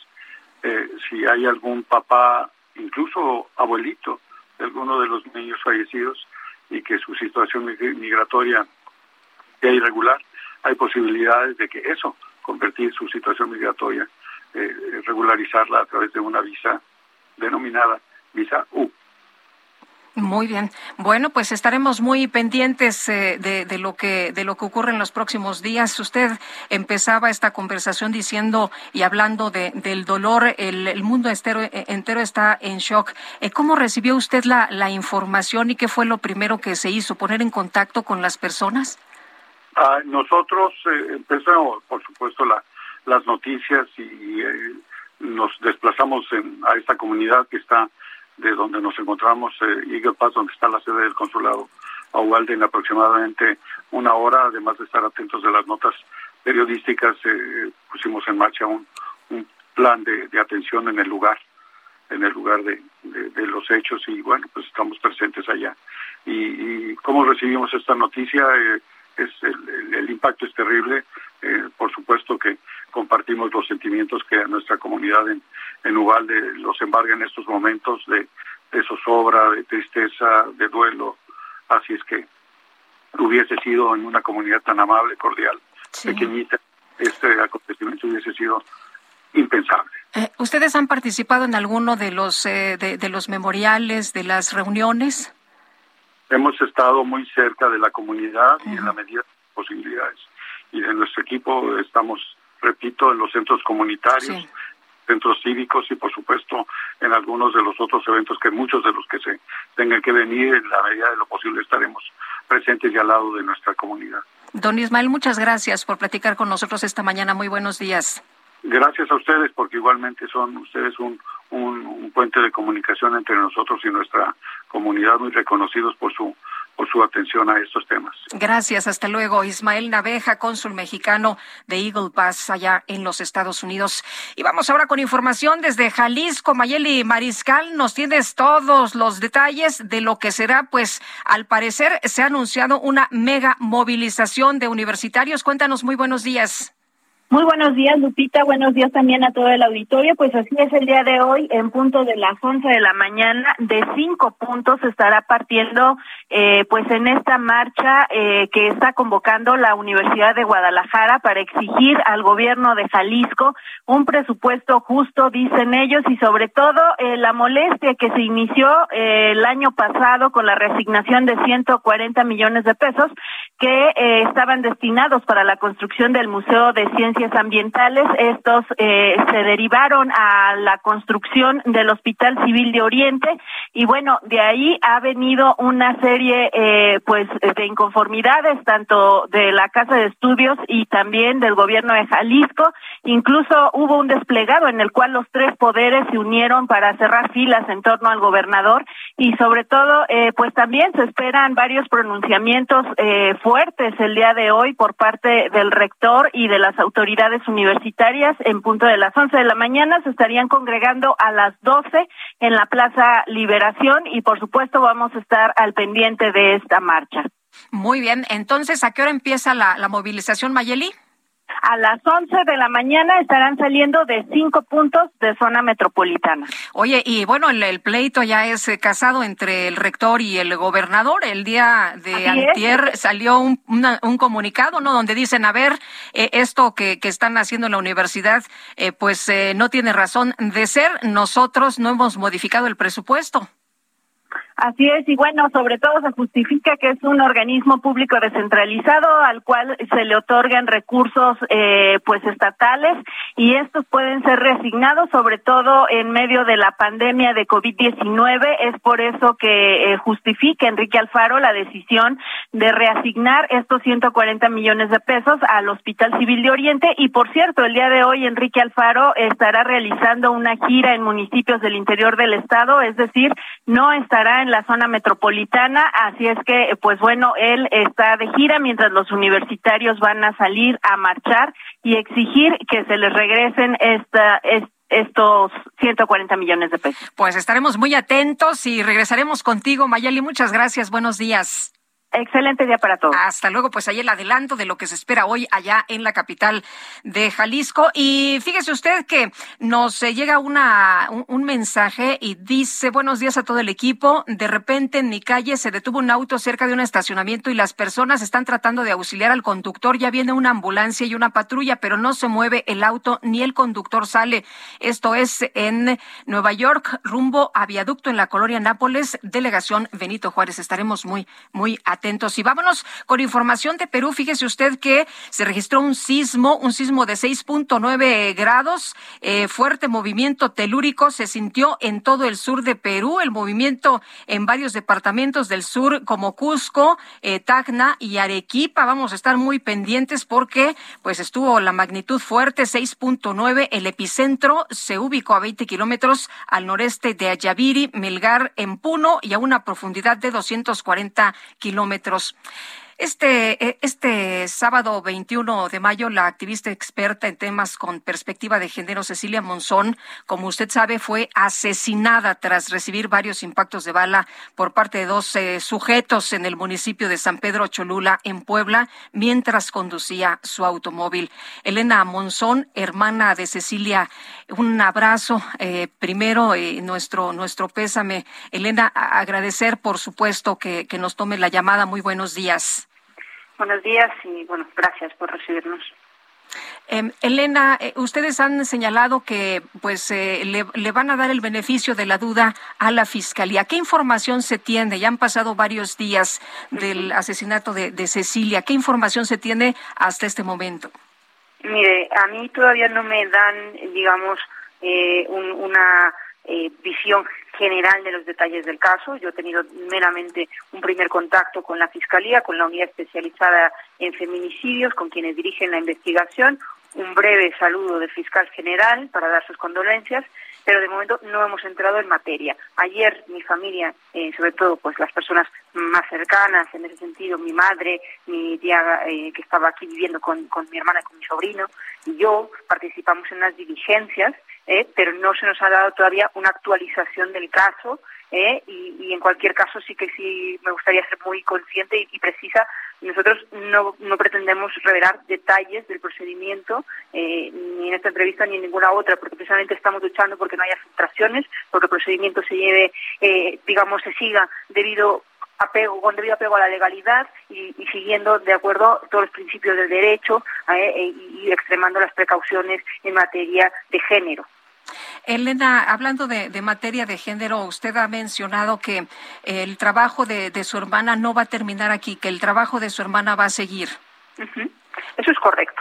Eso es correcto por dos cosas. Uno, porque las víctimas a las que estaba prestando asistencia, en, en, en este caso en, tenía varios clientes en el ámbito penal, pues se les, se les está buscando ahora mismo abogado y esperamos tenerlo todo concretado para la semana que viene. Eh, yo misma me entrevistaré con la persona que lleve los asuntos de mi hermana, yo misma lo haré, porque yo también soy abogada y, me gustaría quedarme al menos con esa tranquilidad de compañera, de que el compañero que está eh, sucediendo a mi hermana tiene las características que a mi hermana hubiera elegido. Eh, y luego, por otro lado, eh, sí que sí que además vamos a hacer eh, pues ya estamos valorando opciones para eh, contribuir a que haya más defensoras eh, como mi hermana no ya se trata de una beca o de algún tipo de fundación eh, Elena, Mujeres de México, veía en, su Twitter, tenéis aquí a una aliada, Justicia para Cecilia, Justicia por y para las mujeres. ¿Usted eh, se va a quedar aquí en México? ¿Va a empezar a trabajar con, con estas organizaciones en defensa de otras mujeres? Sí, bueno, desde luego. O sea, desde luego, yo en México no me voy a quedar por obvios motivos. Yo, mi vida está en Barcelona, mi vida, mi trabajo, mi carrera, y, y todo mi, entorno más cercano en este momento. De hecho, me siento muy arropada eh, pues por toda la comunidad de, Barcelona de España, eh, por la representación diplomática. Mi vida está ahí y volveremos a tener una vida. Esto no nos va a romper la vida, pero sí que vamos a comprometernos con las mujeres de México y sí que desde luego, eh, eh pues, pues lo que haga falta, lo que podamos ayudar, ayudar tanto yo como seguramente pues los colegios de la abogacía de a la que yo pertenezco, que es Barcelona. Y el, próximo lunes, tengo entendido, se está invitando a la celebración eucarística y levantada de cruz de, Cecilia Monzón. ¿Están invitando eh, esto eh, a, toda la comunidad eh, para despedir a, Cecilia Elena? Sí, Sí, bueno, eso, eso, es básicamente quien quien quiera venir. Esto yo, yo la verdad es que no he podido promover eh, esto todavía. Estoy en varios varios frentes, como se imaginará. Uno de ellos principalmente la víctima más importante, que es mi sobrino. ¿Eh? Y, y, esto también requiere una atención y un cuidado y un cariño y, su tiempo, ¿no? Entonces, eh, esto la verdad es que yo sencillamente he difundido el mensaje que, que agradecemos infinitamente eh, porque mi hermana era una creyente y, desde luego se agradece también que haya más gente que comparta este dolor y sus ganas de rendir estas plegarias. Pues Elena, agradezco que haya platicado con nosotros esta mañana. Le aprecio mucho que, pues, que platique de, lo que ha ocurrido, de cómo está la familia, de cómo está su sobrino, eh, de cómo es la situación para ustedes en estos momentos y le mando un fuerte abrazo. Gracias, hasta. Hasta luego, Elena Monzón, hermana de Cecilia Monzón. La Comisión Nacional para Prevenir y Erradicar la Violencia contra las Mujeres reveló que de 2019 a 2021 aumentó 33% la atención de mujeres en los centros de justicia. Paris Salazar nos tienes los detalles. ¿Qué tal? Muy buenos días. Buenos días, Lupita, amigos, amigos de México. Ayer, en la Secretaría de Gobernación, la Comisionada Nacional para Prevenir y Erradicar la Violencia contra las Mujeres, la CONAVIM, Fabiola Alanís, reveló que de 2009 a 2021 aumentó 33% la atención de mujeres en los centros de justicia. Durante la presentación del informe mensual de la Estrategia Nacional de Protección Integral para las Mujeres, Niñas, Adolescentes y Adultos Mayores, Fabiola Alanís señaló que en 2009 se registraron 176 mil atenciones en los centros de justicia y que en 2021 la cifra llegó a 234 mil atenciones, lo que es un aumento del 33%. Dijo que la cifra de atención de mujeres en 2021 representa cerca de 600 atenciones por día y que en el 2022 ya se incrementó y ahora son 650 atenciones al día. Vamos a escuchar cómo lo dijo Fábila Aramis. Ya en el 2022 se ha incrementado el número de mujeres atendidas todos los días y, como decía, eh, llegamos a un poco más de 650 mujeres todos los días. Hay un incremento del 33% de mujeres atendidas entre el 19 y el 21. Y también decir que para esta administración que encabeza el presidente Andrés Manuel López Obrador, ha sido central la inversión, no es un gasto, sino la inversión en los servicios que permitan precisamente multiplicar la atención a todas las mujeres, de tal suerte Destacó que al inicio de este sexenio había solo 43 centros de justicia para las mujeres y que hoy ya son 58. Por su parte, la secretaria de Seguridad y Protección Ciudadana, Rosa Isela Rodríguez, señaló que el delito de feminicidio en México registra una tendencia a la baja en los últimos meses. Expuso que los feminicidios disminuyeron 26.8% en abril de 2020 en comparación con el máximo histórico de este delito. En agosto de 2021 se registraron el mayor número de feminicidios con 112, mientras que en abril de 2022 se cayeron a 82. Vamos a escuchar cómo le dijo Rosicela Rodríguez. Destacar que en abril del 2022 el feminicidio disminuyó 26.8% respecto al máximo histórico de agosto de 2021 y hemos mantenido una tendencia a la baja de la incidencia de este delito en los últimos meses. Rosa Isela hizo un llamado a la sociedad a denunciar cualquier caso de violencia contra las niñas, adolescentes, mujeres y adultas mayores, incluso si el agresor es un familiar o una persona cercana. Vamos a escuchar cómo lo dijo Rosa Isela Rodríguez. No podemos olvidar que el silencio es cómplice de los agresores y de los delincuentes y que callar solo les favorece a ellos. La denuncia ciudadana puede salvar vidas. Y como hemos visto en la mayoría de los casos que hoy presentamos, los agresores eran conocidos, cercanos a sus víctimas, a veces sus parejas, sus exparejas, y convivían con ella.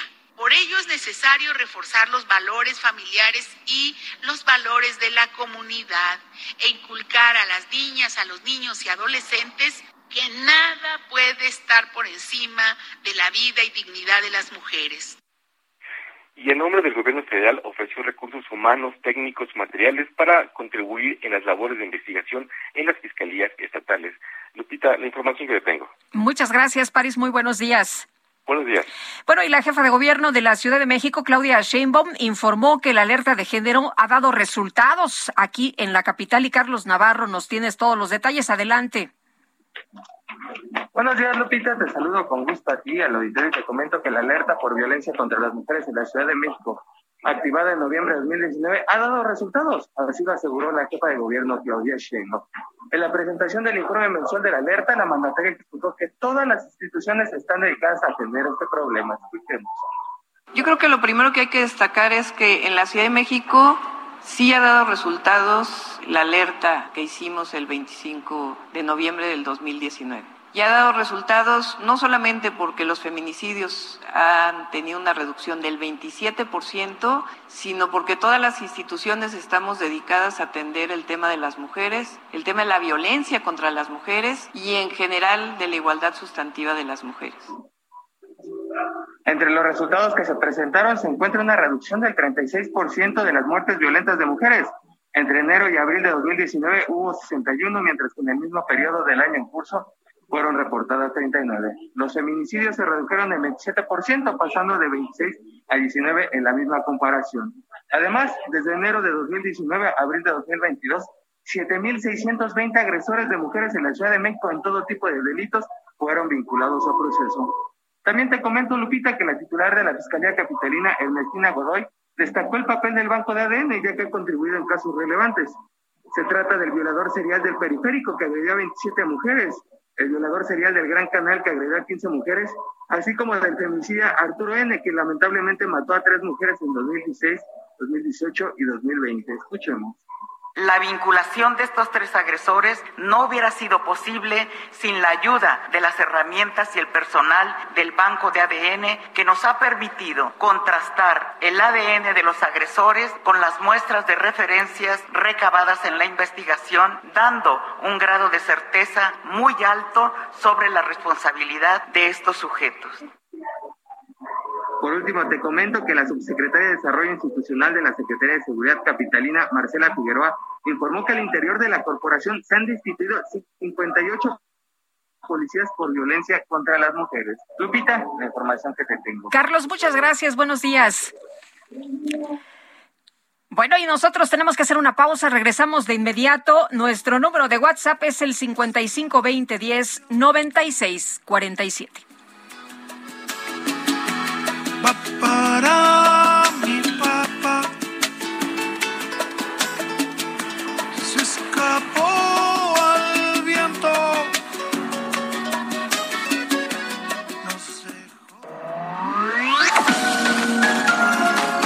Sarmiento y Lupita Juárez quieren conocer tu opinión, tus comentarios o simplemente envía un saludo para ser más cálida esta mañana. Envía tus mensajes al WhatsApp 5520 109647.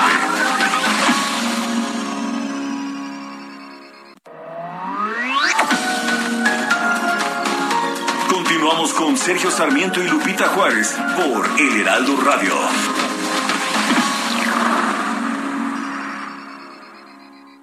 Viaja, vive, disfruta. Viaja con hasta 40% de descuento en Aeroméxico. Vive más vacaciones al acumular puntos Premier con hoteles en línea, Hertz o Uber. Y disfruta hasta séptuples puntos Premier por tus compras en línea, Gandhi, Gaia, Luna y más. En el Hot Sale de Club Premier encuentras todo para volver a disfrutar cada experiencia. El 26 de mayo de 1910, durante el mandato del presidente Porfirio Díaz, se expidió el decreto que formalizaba la creación de la Universidad Nacional de México, la cual posteriormente se convirtió en la UNAM al adquirir autonomía. Este decreto presidencial señalaba que la universidad sería dependiente del Ministerio de Instrucción Pública, a cargo del licenciado Justo Sierra, quien había presentado el proyecto desde 1881, cuando era diputado. El plan de Justo Sierra era unificar las diversas escuelas y colegios de educación superior de la Ciudad de México bajo una sola institución de carácter nacional que organizara la educación superior del país con una línea de pensamiento liberal. A esta institución se integraron las escuelas nacional preparatoria, de jurisprudencia, de medicina, de ingeniería, de bellas artes y de altos estudios.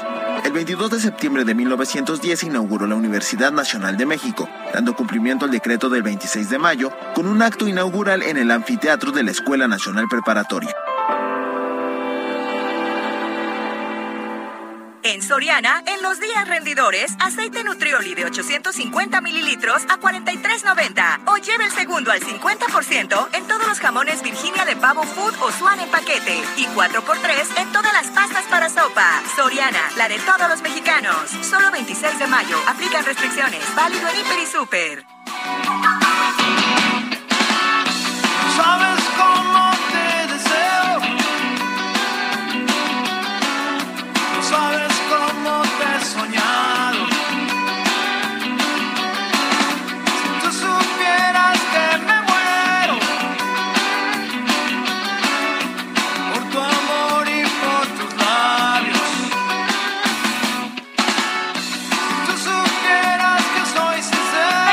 estamos escuchando se llama Oye mi amor de Maná. Felicidades a Sergio Ballín en su cumple.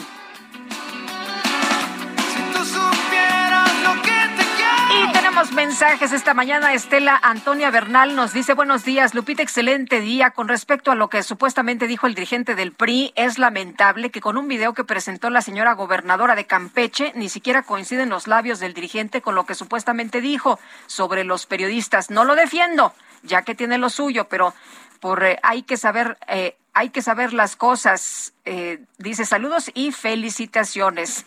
Y un gusto escuchar la interesante crónica de Davos por parte de Sergio. Lamentable que México se haya mantenido al margen de tan importante foro solo para resaltar su aislacionismo y una mala entendida austeridad. Nadie, nadie gana con ello. Y nos manda muchos saludos Jaime y nos escribe aparte fiel radio escucha. Muchas gracias Jaime y muchas gracias a todos ustedes que se comunican con nosotros a nuestro número de WhatsApp. Sus comentarios, sus puntos de vista, sus opiniones son muy importantes. Y vámonos ahora con el Químico Guerra. En tienda o en línea, lo más cool del hot sale está en Soriana. Elige por 15,990 pesos. Pantalla Sharp Smart TV 4K de 70 pulgadas, LG Smart TV 4K de 65 pulgadas o Samsung QLED de 60 pulgadas. Soriana, la de todos los mexicanos. A mayo 26, aplican restricciones, válido Hiper y Super. El Químico Guerra con Sergio Sarmiento y Lupita Juárez. Químico Guerra, ¿cómo estás? Qué gusto saludarte esta mañana. Muy buenos días. Lupita, buenos días. ¿Te acuerdas que la semana pasada, que fue el Día Mundial de las Abejas, te comenté acerca de cómo el ser humano ha aprendido una gran cantidad de cosas de estos maravillosos animalitos, la apis mellifera, nuestra aliada, que inclusive eh, dio origen a que hoy en día tengamos ya con inteligencia artificial enjambres de drones que eh, mimetizando, digamos, imitando, por decirlo así, el comportamiento de las abejas, pueden hacer estas figuras maravillosas en el cielo, en la noche, con luces, etcétera. Bueno, pues esa misma tecnología, fíjate que se está aplicando ya para las colmenas reales. Se acaba de presentar la primera colmena robótica en Israel y es verdaderamente una cuestión extraordinaria. Lo estoy viendo aquí, te mandé unas fotos. Sí, ya, ya las vi. Está increíble, ¿no?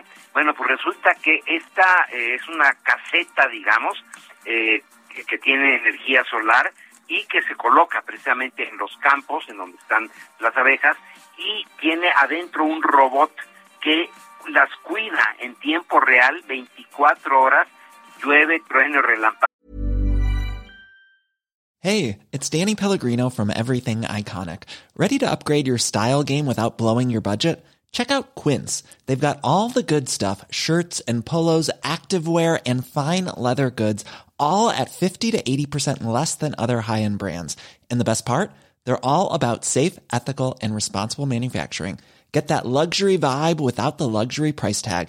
Hit up quince.com slash upgrade for free shipping and 365 day returns on your next order. That's quince.com slash upgrade. Como dice algún personaje por ahí, ¿no? Pero esto sí se hace con razón y con el uso de la de la ciencia. Se puede manejar, fíjate, la colmena eh, a distancia, eh, inclusive a través de modems, y adentro de la colmena tiene un eh, este eh, digamos robot que va a sacar la miel cuando ya llega a su punto ideal, saca los bastidores, tiene adentro de la caseta la licuadora para separar la miel eh, de la cera y está constantemente Lupita eh, accesando a datos vitales, por ejemplo, de si hay alguna eh, pues contaminación, si hay algún ataque de parásitos, eh, controla eh, la, la, el clima, la temperatura, la humedad, el control de plagas, tiene esta cuestión de la cosecha automatizada, manda alertas en tiempo real a donde estés, tú puedes estar, tienes tus colmenas en Campeche, pero puedes, puedes estar en Mérida o en la Ciudad de México, algo así, y todo el tiempo estás viendo en tu computadora cómo se está comportando la colmena, te manda alertas, tiene eh, inclusive sensores de inteligencia artificial tan sofisticados que avisan cuando se va a producir una nueva reina, tú sabes que cuando se genera una segunda o una tercera reina en las colmenas, una parte de estas huye, no, no huye, sino que se va hacia otro lado para formar otra colonia. Esto te lo avisa para que tú estés preparado y en vez de que te vayan las abejas de esta caseta a cualquier lugar donde se les eh, antoje hacer la colmena, tú ya lo puedes prevenir para aumentar tu productividad. Oye, pues me, maravilla todo esto, la verdad, ¿eh? Y, y, estaba viendo también de la información que me mandaste que permiten estos robots algo muy importante que es reducir la mortalidad. Exactamente, eh, es lo que te decía, que está avisando todo el tiempo acerca de parásitos, acerca de problemas que se ven, disminuye drásticamente la mortalidad, aumenta la productividad, te cuesta 15 dólares la renta de esto al mes, son 300 pesos. Para México, sobre todo por eso mencioné la zona de Yucatán, que es nuestra principal zona productora de miel, en donde a los agricultores, si los créditos se aplicaran en vez de regalar el dinero, Lupita, y que luego se lo gastan estos chavos, ¿verdad? Yendo a comprarse tablets y cosas así, porque lo hemos oído, ¿verdad? Que este dinero de las ayudas, ¿verdad? A los pobrecitos se traducen después en la compra de tenis y de tablets y de... Bueno, es que eso se traduce en votos, ¿no? Son programas clientelares. Exactamente. Pero si se aplicara, fíjate, 300 pesos al mes por cada una de estas casetas eh, apoyadas, digamos, por el gobierno de Israel. En Israel es donde se desarrolló esto y ellos están muy, muy eh, inclinados, digamos, a distribuir esa tecnología por todo el mundo porque correctamente dicen de las abejas, Lupita, depende nuestra supervivencia. Y aquí está cómo responde el ser humano frente a los retos, pero usando la razón, la ciencia usando el conocimiento, usando el avance tecnológico, Lupita, porque hacia allá va la humanidad. Pues sí, cuando te interesa en realidad la gente, el pueblo, el desarrollo y no nada más la política. Muchas gracias, Químico Guerra. Te mando un abrazo. Muy buenos días. Igualmente para ti, Lupita. Buenos días. Hasta luego. Muy buenos días. Y ya son las ocho con treinta y nueve minutos. Vámonos con Mónica Reyes. Me lo doy, me lo doy, me lo doy, me lo doy. Me lo doy. Gracias, Lupita Juárez. ¿Cómo estás? Qué gusto saludarte a ti y a todos los amigos del Heraldo Radio. Llegó el momento de decir, este hot sale seguro me lo doy con Citibanamex. Y aprovecha que además de las ofertas obtienes 10% adicional en tus compras a meses sin intereses y sin límite de bonificaciones. Activa la promo en Citibanamex móvil y disfrútala hasta el 31 de mayo en los negocios en línea participantes. Condiciones en citibanamex.com diagonal hot sale. CAT 73.9% sin IVA. Cálculo 30 de marzo del 2022. Vigencia al 30 de septiembre del 2022. Regreso contigo, Lupita Juárez. Buenos días. Gracias, Mónica Reyes. Buenos días también para ti y vamos a platicar con el doctor Javier Oliva. Él es profesor investigador de la UNAM, experto en defensa y seguridad nacional, sobre esta violencia que se ha desatado en el país y que ha llamado mucho la atención. Este martes se registraron 118 asesinatos en México y de acuerdo con el reporte del Gabinete de Seguridad Federal, pues convierte a este en el segundo día más violento en lo que va del sexenio del presidente López Obrador. Eh, Javier, ¿cómo estás? Qué gusto saludarte esta mañana. Buenos días. Por invitarme nuevamente a, tus espacios, es un gusto. Gracias, Javier. Oye, pues, ¿qué está pasando en México? Las autoridades nos dan a conocer estos, estos datos por una parte, por otra nos dicen que en materia de seguridad vamos bien. ¿Cómo debemos entender estas cifras? Bueno, mira, eh, y no solamente son las cifras, eh, si se mantiene esta tendencia, estamos a unos días, el próximo martes termina este mes, y es muy probable que el mes de mayo eh, cierre como el eh, mes más violento de lo que va de este año y probablemente como el tercero más violento de lo que va del, sexenio. Eh, y ahora, no solamente son los números dramáticos, es, es probable que en este mes también cierre arriba de 81 u 82 homicidios diarios, eh, lo cual pues nos coloca en una pendiente de violencia pues, de, casi fuera de control, ¿no? Por un lado. Y por el otro, pues eventos eh, eh, insólitos a los que desafortunadamente vemos ya, y, me parece que la sociedad mexicana, y esto es una autocrítica, ya estamos anestesiados ante tanta violencia, ¿no? Datos que a mí me parecen dramáticos y prácticamente nadie dice nada. Diez mujeres desaparecen diariamente en este país, como y no hay ninguna reacción, no hay ningún pronunciamiento serio, no eh, propositivo, más reaccionan los organismos internacionales o multilaterales que nosotros como sociedad, autoridades o gobiernos o representantes populares. Eh, ¿Qué nos parece el asalto a alrededor de 300 vehículos en una carretera de cuota en el estado de Querétaro? Y así como eso, Lupita, tenemos varios acontecimientos que nos van indicando sin ningún, eh, sin ningún atajo, eh, fuera de cualquier posición partidista o ideológica, que estamos ante una situación verdaderamente complicada y que lo digo públicamente, que ojalá y, yo esté equivocado, pero eh, mientras eh, persista esta visión centralista donde eh, Morena, por ejemplo, le recortó para este año fiscal un tercio al, al, al gasto federal destinado a las policías municipales. alrededor de 208 municipios se quedaron sin recursos para para atender a, su policía municipal. Y también esto es multivariable, no, no, no tiene una sola explicación y este dato verdaderamente eh, pavoroso de 118 muertos en un, bueno, no muertos, 118 homicidios en, en un solo día, eh, eh, contamos con más de 110 mil desaparecidos, claro, en un conteo desde hace 20 años, pero aún así no es algo que, que nos pueda dejar un, escenario ni siquiera eh, optimista, ¿no? Entonces, sí me parece que estamos en una pendiente que debemos tomar conciencia y que las autoridades deben de tomarlo mucho más en serio, dejar de pensar en sus aspiraciones eh, políticas personales, como fue el caso de Alfonso Durazo, que pues no, estuvo dos años ahí en la Secretaría, pero su objetivo era irse a Sonora. Entonces, ¿dónde estaba su agenda personal, no? Entonces, insisto, Lupita, y gracias por esta oportunidad, que todo esto tiene, lo que estamos viendo, tiene una serie de explicaciones y que en ese sentido, pues, eh, debemos ir poniendo orden si en verdad existe una prioridad para hacerlo. Eh, eh, Javier, lo que vemos en las mañaneras es que el presidente dice que en materia de seguridad se están haciendo las cosas bien, que su estrategia está bien. Eh, ese es eh, lo que él dice. En la realidad, pues ahí están las informaciones que, que tú nos das. Hay impunidad, por eso estamos viendo esto. La estrategia es una estrategia fallida. Decías que había muchos factores, porque vemos la Guardia Nacional y vemos los elementos elementos militares y vemos todos estos eh, pues em, elementos destacados por toda la República Mexicana, pero pues seguimos viendo violencia.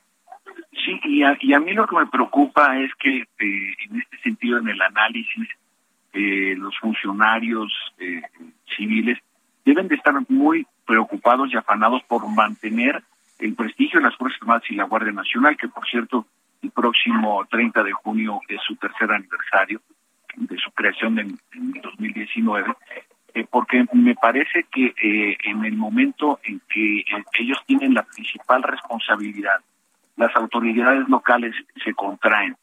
Y desde la perspectiva de, del presidente y el entorno civil encargados de, los asuntos de seguridad, no pueden dejarles la pura responsabilidad de las Fuerzas Armadas y de la Guardia Nacional, que si consultamos encuestas y sondeos de opinión como el Centro de Estudios de Opinión Pública de, la Cámara de Diputados, eh, del Instituto Belisario Domínguez de la Cámara de Senadores, o Parametría de Paco Abundis o de Roy Campos Mitowski, consistentemente las Fuerzas Armadas e incluso la Guardia Nacional, lo subrayo porque es una institución joven, aparecen en los primeros lugares de confianza y aceptación de la población.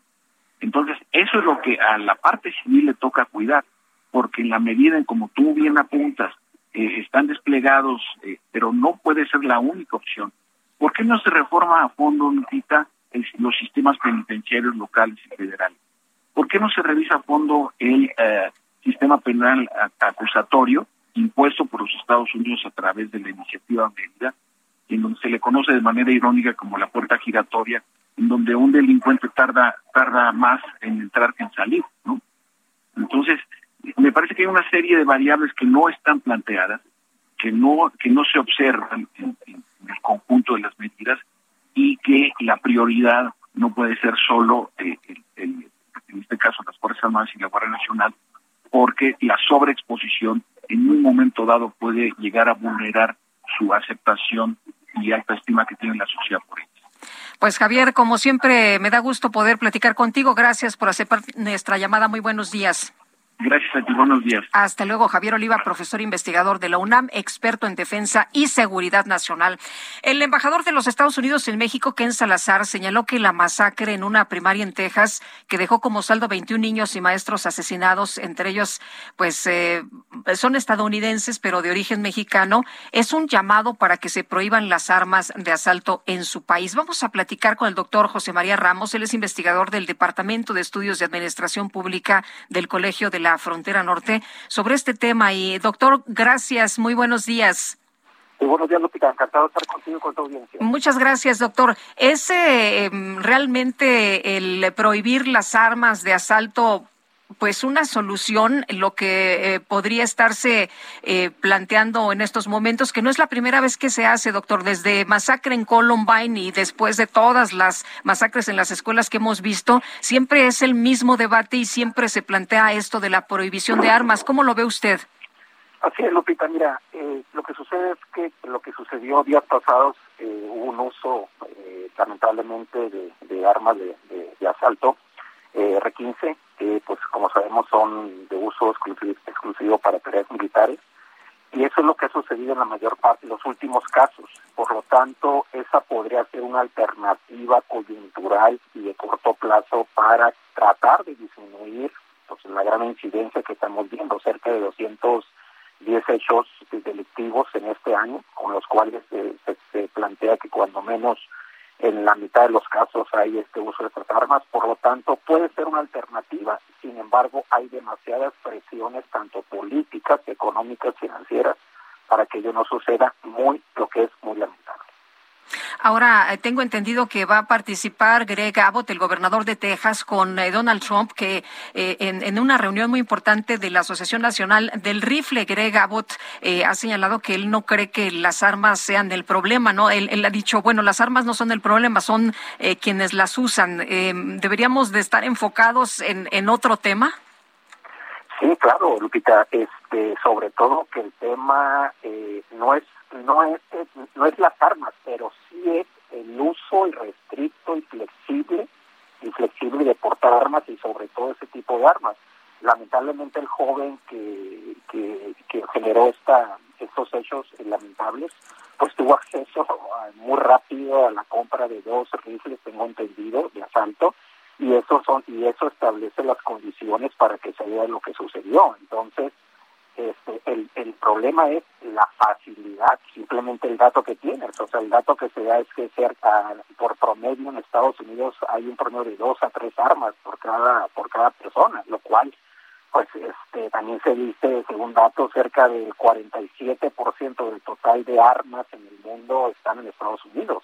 Y eso refleja la cultura, la, la fuerza tan importante que tiene la Asociación Nacional de Rifles, prueba de ello pues va a ser su convención curiosamente en Houston el día de mañana.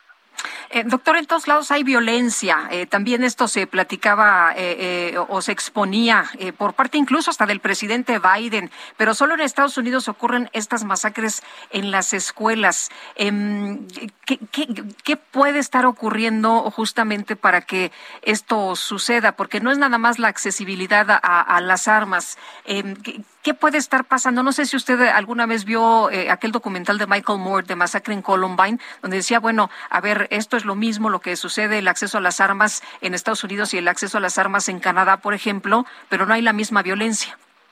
Sí, lo que sucede ahí es que también tiene que ver ahí con factores, digamos, influencia de, pues, de estos de documentales peligrosos, eh, la influencia de medios, el, hecho de había cierta influencia de factores psicomentales que estarían influyendo en la personalidad, sobre todo de jóvenes. Eh, estamos viendo que las últimas masacres han sido prometidas con, con, jóvenes. Es decir, hay toda una, serie de factores del medio, factores psicosociales, hay también el entorno, el entorno eh, físico de la ciudad. Recordarás la, la masacre que hubo hace varios años, 2002 o 3 de Oklahoma. Si uno visita Oklahoma, las áreas, las áreas rurales de Oklahoma son ciudades muy subgéneris desde el punto de vista. Curiosamente, en esas áreas, toda esa parte del Midwest de Estados Unidos, es donde prolifera el uso de las armas, es decir, hay una cultura también acendrada de, utilizar esas armas como parte precisamente de, tu cotidianidad. Este, prueba de ello es que las, eh, las acciones legales recientes en el estado de Texas eh, planteaban el libre uso de las armas, ¿no? Entonces, este factor cultural también se añade a, esta situación, por lo tanto, son una serie de problemas este, integrales, pero el gran desafío es que si tú logras controlar hasta cierto punto ese tipo de armas, parecería que se puede reducir en este caso ese tipo de violencias este, que son sinceramente muy, muy, muy lamentables. Pues doctor, le agradezco mucho que haya platicado con nosotros esta mañana y bueno, pues eh, lamentablemente de un, de un hecho tan, tan terrible como este. Seguimos en comunicación, Lupita. Muchas Hasta luego, doctor. Buenos días. Es José María Ramos, investigador del Departamento de Estudios de Administración Pública del Colegio de la Frontera Norte. Y vámonos con Alan Rodríguez. Alan, ¿qué tal? Muy buenos días. Hola, ¿qué tal Lupita? Amigos, muy buenos días. Hace aproximadamente 20 minutos inició en este punto el cruce de Avenida Izazaga y 20 de noviembre un bloqueo por parte de integrantes del Frente Amplio de Transportistas. Ellos se encuentran haciendo la solicitud al gobierno de la Ciudad de México del incremento a la tarifa de tres pesos para poder solventar los gastos principalmente de combustible y también para poder actualizar sus unidades. Ese, por ese bloqueo tenemos el corte a la circulación a partir de la zona de Pido Suárez y también al cruce con el eje central Lázaro Cárdenas para que todos nuestros amigos automovilistas que circulan por esta zona la eviten y no, no tengan conflicto para circular por esta zona. Por lo pronto, el reporte que tenemos. Bueno, tomamos nota entonces, Alan, gracias. Estamos al pendiente. Buenos días y Gerardo Galicia, ¿tú por dónde andas? Eh, recorriendo la zona sur de la capital, Lupita, excelente mañana, y ya tenemos un incremento en la frecuencia de autos sobre el eje 5 sur. De hecho, el avance es bastante complicado una vez que dejan atrás la zona del circuito bicentenario hacia su cruce con Tlalpan. Hemos encontrado largos asentamientos en semáforos, problemas severos para poder superar el eje 1 Oriente, la avenida Andrés Morín Enríquez. Estamos a punto de llegar a la calzada de Tlalpan y estamos avanzando completamente a vuelta de rueda. Así que si van a utilizar esta vía, háganlo con varios minutos de anticipación si se dirigen hacia la zona poniente de la capital. Y de momento, el reporte. Gracias. Hasta luego, Gerardo. Buen día. Buenos días. Nosotros hacemos una pausa y regresamos. Sarmiento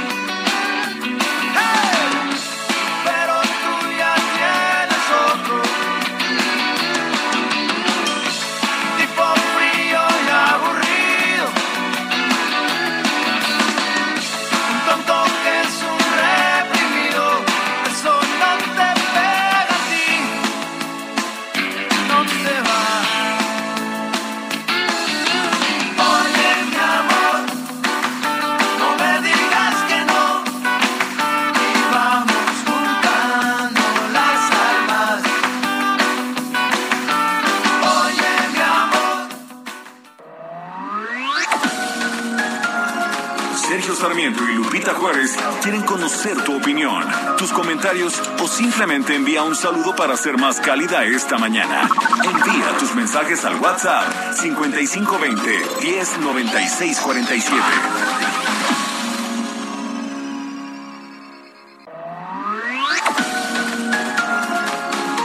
Continuamos con Sergio Sarmiento y Lupita Juárez por El Heraldo Radio.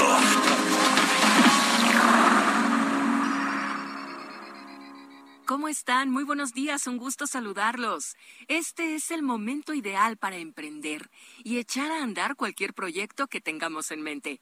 Crédito personal Citibanamex te da el impulso que necesitas. Lo mejor es que por promoción es sin comisión por apertura. Además, tiene pagos fijos mensuales con tasas de interés de las más competitivas. Pídelo en tu sucursal más cercana o desde Citibanamex Móvil. Aprovecha esta oportunidad. Requisitos y caten. Citibanamex.com. Como quisiera poder vivir sin aire.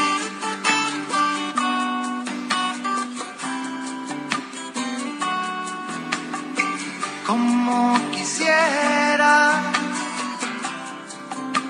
poder vivir sin aire.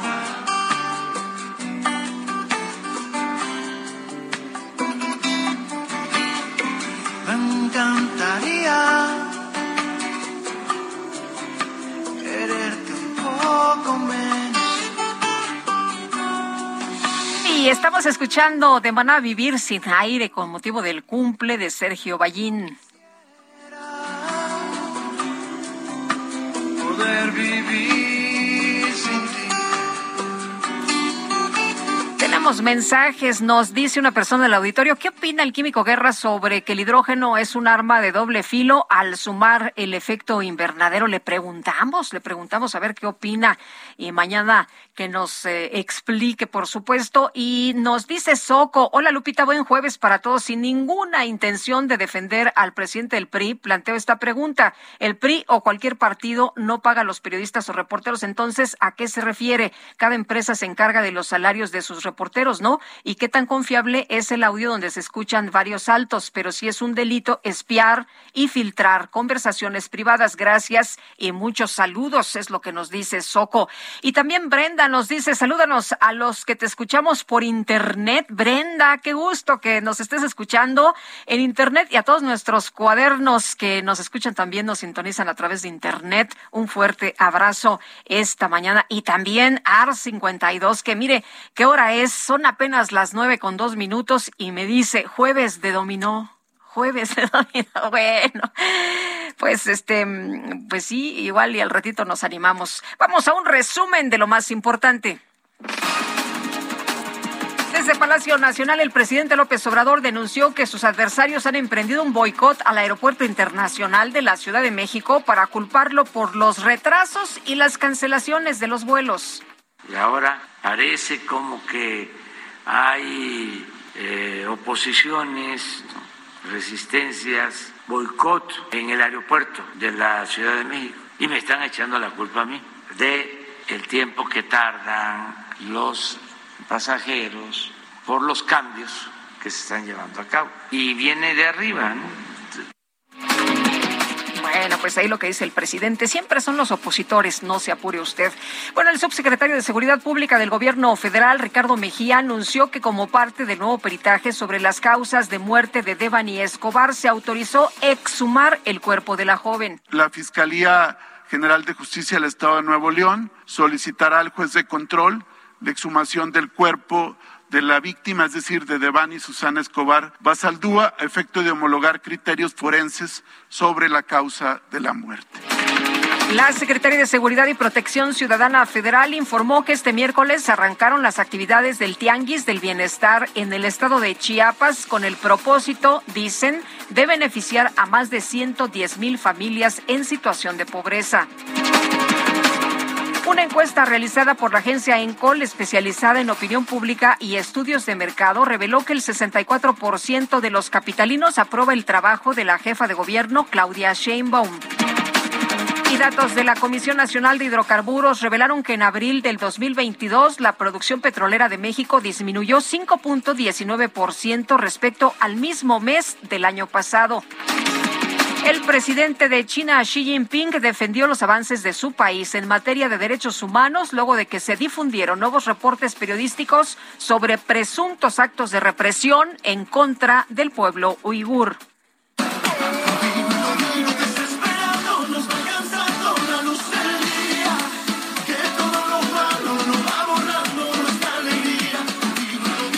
Joven mexicana identificada como Yani compartió en redes sociales diversos videos de su boda en los que asegura haber tenido una fiesta perfecta, ya que su ahora esposo la sorprendió regalándole un mini concierto de su cantante favorito, Carlos Rivera. En los videos se observa a los novios bailando cuando de pronto aparece Carlos Rivera cantando uno de sus temas.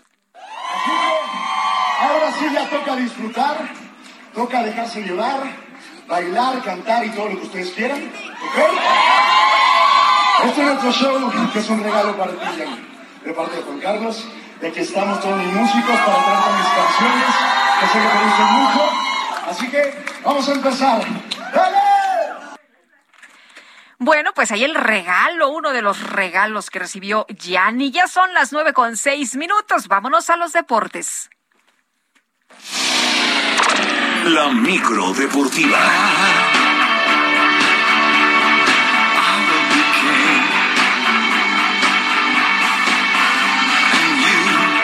Bueno, sánico deportiva que trae de todo un poco, ¿no? ¿Cómo estás, querido? Julio Romero, ¿cómo estás? Muy bien, muy bien. Aquí, pues prácticamente pues ya, ya, ya huele a, ya huele a viernes. Ya huele a viernes. tenemos que brincar. Que tú también ya te apuntaste al dominó, al que nos invitó nuestro amigo del auditorio. Eh, pues no, pero es muy tempranito, ¿no? Pues no, en Alemania ya son las cuatro. tienes razón, tienes razón. Voy a ir haciendo este, la sopa. O sea, oye, sí, sí, sí, la verdad es que sí se antoja. Oye, eh, pues arrancamos, arrancamos oyendo esta canción de Heroes, David Bowie. Me, me acordé que fue la canción que utilizaron para los eh, todos los cuerpos de rescate cuando los atentados en las Torres Gemelas de Nueva York. Les, le ponían esta canción de Heroes de David Bowie qué buenos eh, bueno una gran canción pero vaya vaya los recuerdos. Eh, ahora que pasamos esta esta situación ahí en Texas híjole, qué, terrible, qué, qué terrible qué terrible situación bueno, en fin, eh, pues así las cosas. Oigan, pues arrancamos, vámonos echando lámina informativa, todo listo para que esta noche arranque la gran final del torneo de clausura del fútbol mexicano con la visita de los Tuzos del Pachuca a los rojinegros del Atlas a partir de las nueve de la noche en la cancha del Estadio Jalisco. El conjunto hidalguense llega a este duelo tras eliminar a las Águilas del América y por lo pronto su técnico Guillermo Almada reconoció que será una serie bien pareja pero confía en su estilo de juego para levantar el trofeo. Escuchamos a Guillermo Armada, técnico de los Tuzos.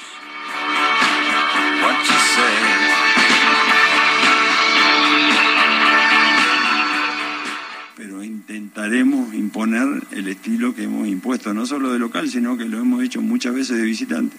A veces hemos podido, a veces no. También nos ha pasado de local que a veces no hemos podido, porque hay un rival enfrente que juega. Y vuelvo a insistir, no me voy a reiterar en todas las cosas positivas que tiene Atlas, este, que son muchas, por algo es el último campeón y, está en la final, pero lo vamos a intentar.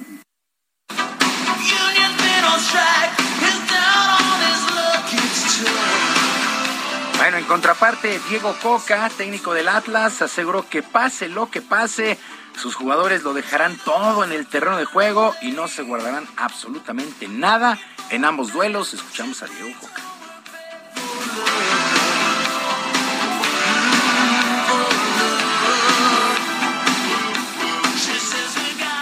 Y el equipo no baja los brazos nunca, y eso es una identidad que tiene este, este plantel y que realmente es de destacar. Y siguió, siguieron buscando y siguieron buscando y no bajaron los brazos y se encontraron sobre lo último. Entonces, eh, aprendimos muchas cosas en ese partido. Gracias a Dios nos tocó la posibilidad de seguir pasando, pero como dice Guillermo, son de situaciones, son de, de, un montón de causas que, que pueden generar un resultado.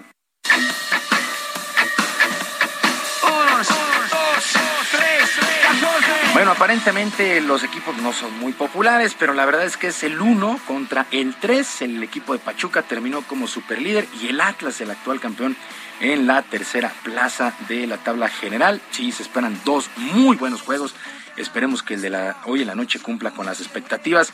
Por cierto, la Comisión Disciplinaria de la Federación Mexicana de Fútbol abrió una investigación contra el portero de los Tigres, Nahuel Guzmán, luego de los acontecimientos al término de duelo, eh, de duelo contra el Atlas en las semifinales. Guzmán fue expulsado en tiempo de compensación y ya en el túnel rumbo a los vestidores fue captado gritándole corrupto al cuerpo arbitral encabezado por el central César Arturo Ramos. Esta situación en automático pues ya lo pone en desventaja a Nahuel Guzmán. Hay videos y hay evidencias. A ver qué es lo que sucede. Y John de Luisa, presidente de la Femex Food, presentó el proyecto Vive mi selección en busca de acercar a los aficionados al llamado tricolor el próximo 8 de junio en el pabellón este del Palacio de los Deportes. En el marco de esta conferencia de prensa se tocaron varios temas. el organismo confía en que Monterrey, Guadalajara y la Ciudad de México sean elegidas como sedes del Mundial 2026. La designación la dará la FIFA el próximo 16 de junio. Se destacó el apoyo que dará la Liga MX para la, eh, la preparación del equipo rumbo a Qatar 2022 con la idea de tener una buena participación. Y el propio John de Luisa dejó abierta la posibilidad de una reunión entre Gerardo Martino, entrenador de la selección, y Javier el Chicharito Hernández, delantero que busca regresar. Escuchamos a John de Luisa.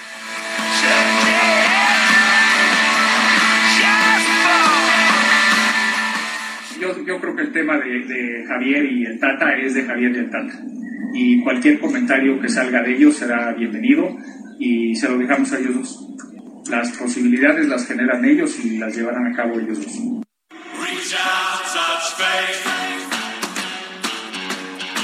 Se habla, se habla de una eh, posible reunión donde no estaría nadie más que ellos dos solos, eh, Gerardo Martino y Javier Chicharito Hernández. A como está la selección, sí, que regrese Chicharito. que regrese, por favor. este, este, perdónanos, Chicharito. Sí. Eh, sí, la verdad es que a México le hace falta gol. Chicharito está atravesando por un muy buen momento y pues no estaría mal llevarlo al Mundial. No, no nunca sobran jugadores para una Copa del Mundo. Bueno, el equipo de los Celtics de Boston derrotó 93-80 al calor de Miami y tomó ventaja de tres juegos a dos en la final de la Conferencia del Este en los playoffs en el básquetbol de la NBA. Jalen Brown, 25 puntos, mientras que 12 rebotes para Jason Tatum y los Celtics de Boston el viernes estarán buscando su boleto a la gran final. Buen triunfo el día de ayer de Boston en Miami y los pone con buenas posibilidades porque regresan a su arena.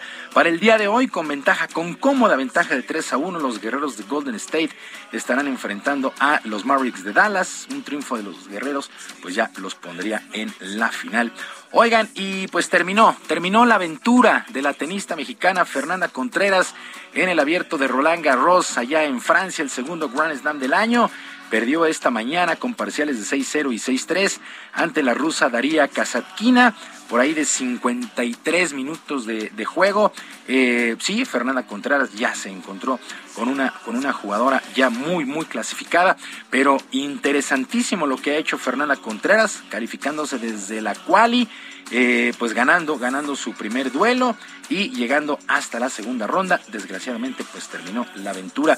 En otros resultados que llamaron la atención, la estadounidense Sloane Stephens venció 3-6, 6-2 y 6-0 a Sorana Cristea, la rumana. En varones, Rafael Nadal Buen triunfo Rafael Nadal 6-3, 6-1 y 6-4 sobre el local francés Corentin Moutet, mientras que el estadounidense Sebastián Corda también eliminó al francés Richard Gasquet 7-6, 6-3 y 6-3. Pues prácticamente estamos en la segunda ronda en eh, Roland Garros, repito, el segundo Grand Slam del año.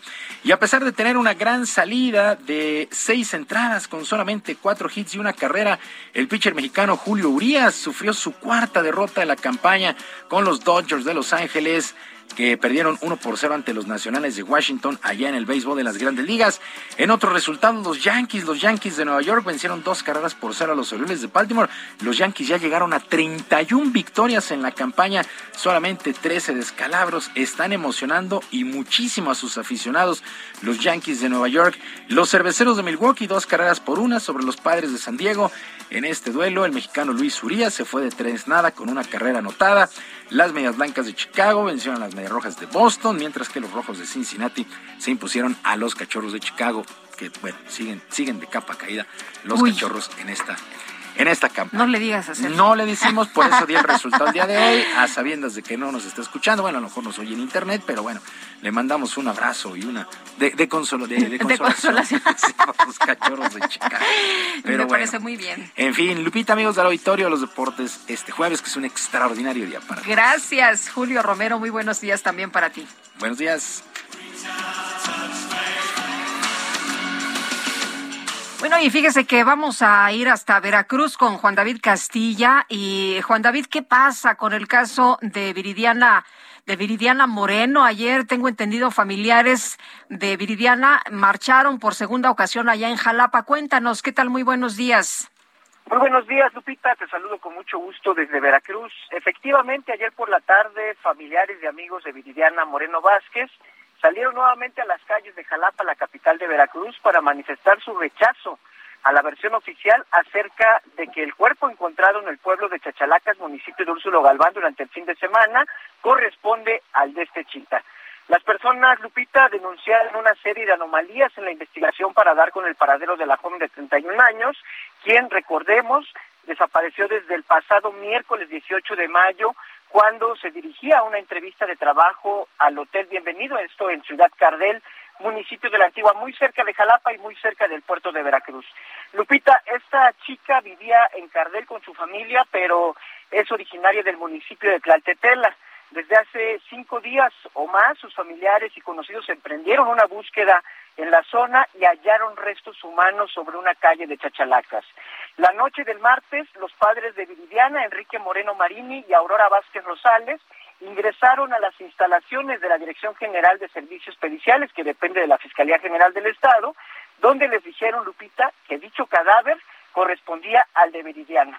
Los padres obviamente salieron llorando y dijeron, Lupita, que recurrirán a un laboratorio externo para que se determine si este cuerpo realmente corresponde al de su hija, toda vez que vieron una serie de fotografías, Lupita, y consideran que los restos que observaron no corresponden con los de su hija. Y también pues comentarte que en Tlatetela estos señores dieron una conferencia de prensa y dicen desconfiar en los resultados de ADN que les mostraron en servicios periciales, toda vez que comúnmente tardan más de 15 días en entregarlos y curiosamente, Lupita, en este caso se demoraron solo 72 horas.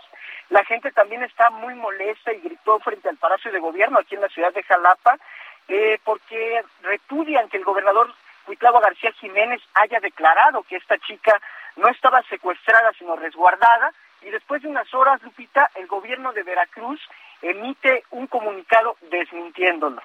Y esta situación pues es lo que está generando un hartazgo. Ayer eh, también de manera simultánea a la marcha que se llevaba a cabo acá en la ciudad de Jalapa, un grupo de feministas también se manifestó en Ciudad Cardel donde desapareció esta chica. Eh, hicieron pintas sobre, sobre monumentos históricos en el Palacio Municipal.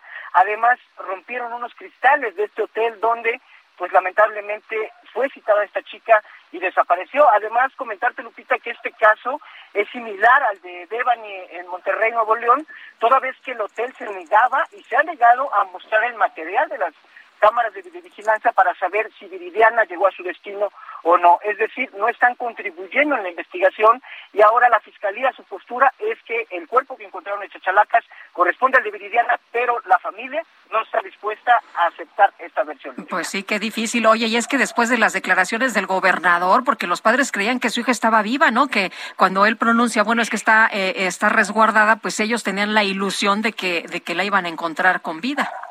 No, lamentables las declaraciones que hizo el gobernador ahí en Ciudad Cardel cuando hizo un recorrido.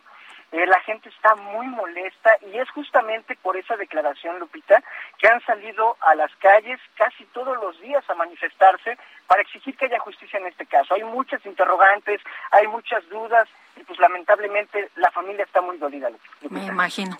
Eh, Juan David, muchas gracias. Muy buenos días. Te mando un abrazo, Lupita. Otro para ti. Hasta luego, Juan David Castilla. Bueno, y Diana Martínez nos eh, informa sobre la Suprema Corte de Justicia de la Nación que va a revisar el caso de Juana Hilda, la mujer sentenciada por el secuestro de Hugo Alberto Wallace. Diana, adelante, muy buenos días.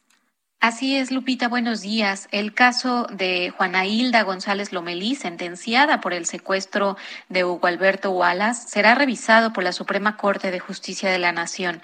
Los integrantes eh, de la primera sala aprobaron este miércoles con cuatro votos la propuesta de la ministra Margarita Ríos Farjat de que la Corte atraiga el asunto para analizar el amparo que promovió Juana Hilda, sentenciada a 78 años y nueve meses de cárcel por privación ilegal de la libertad, delincuencia organizada y posesión de arma y cartuchos de uso exclusivo del ejército.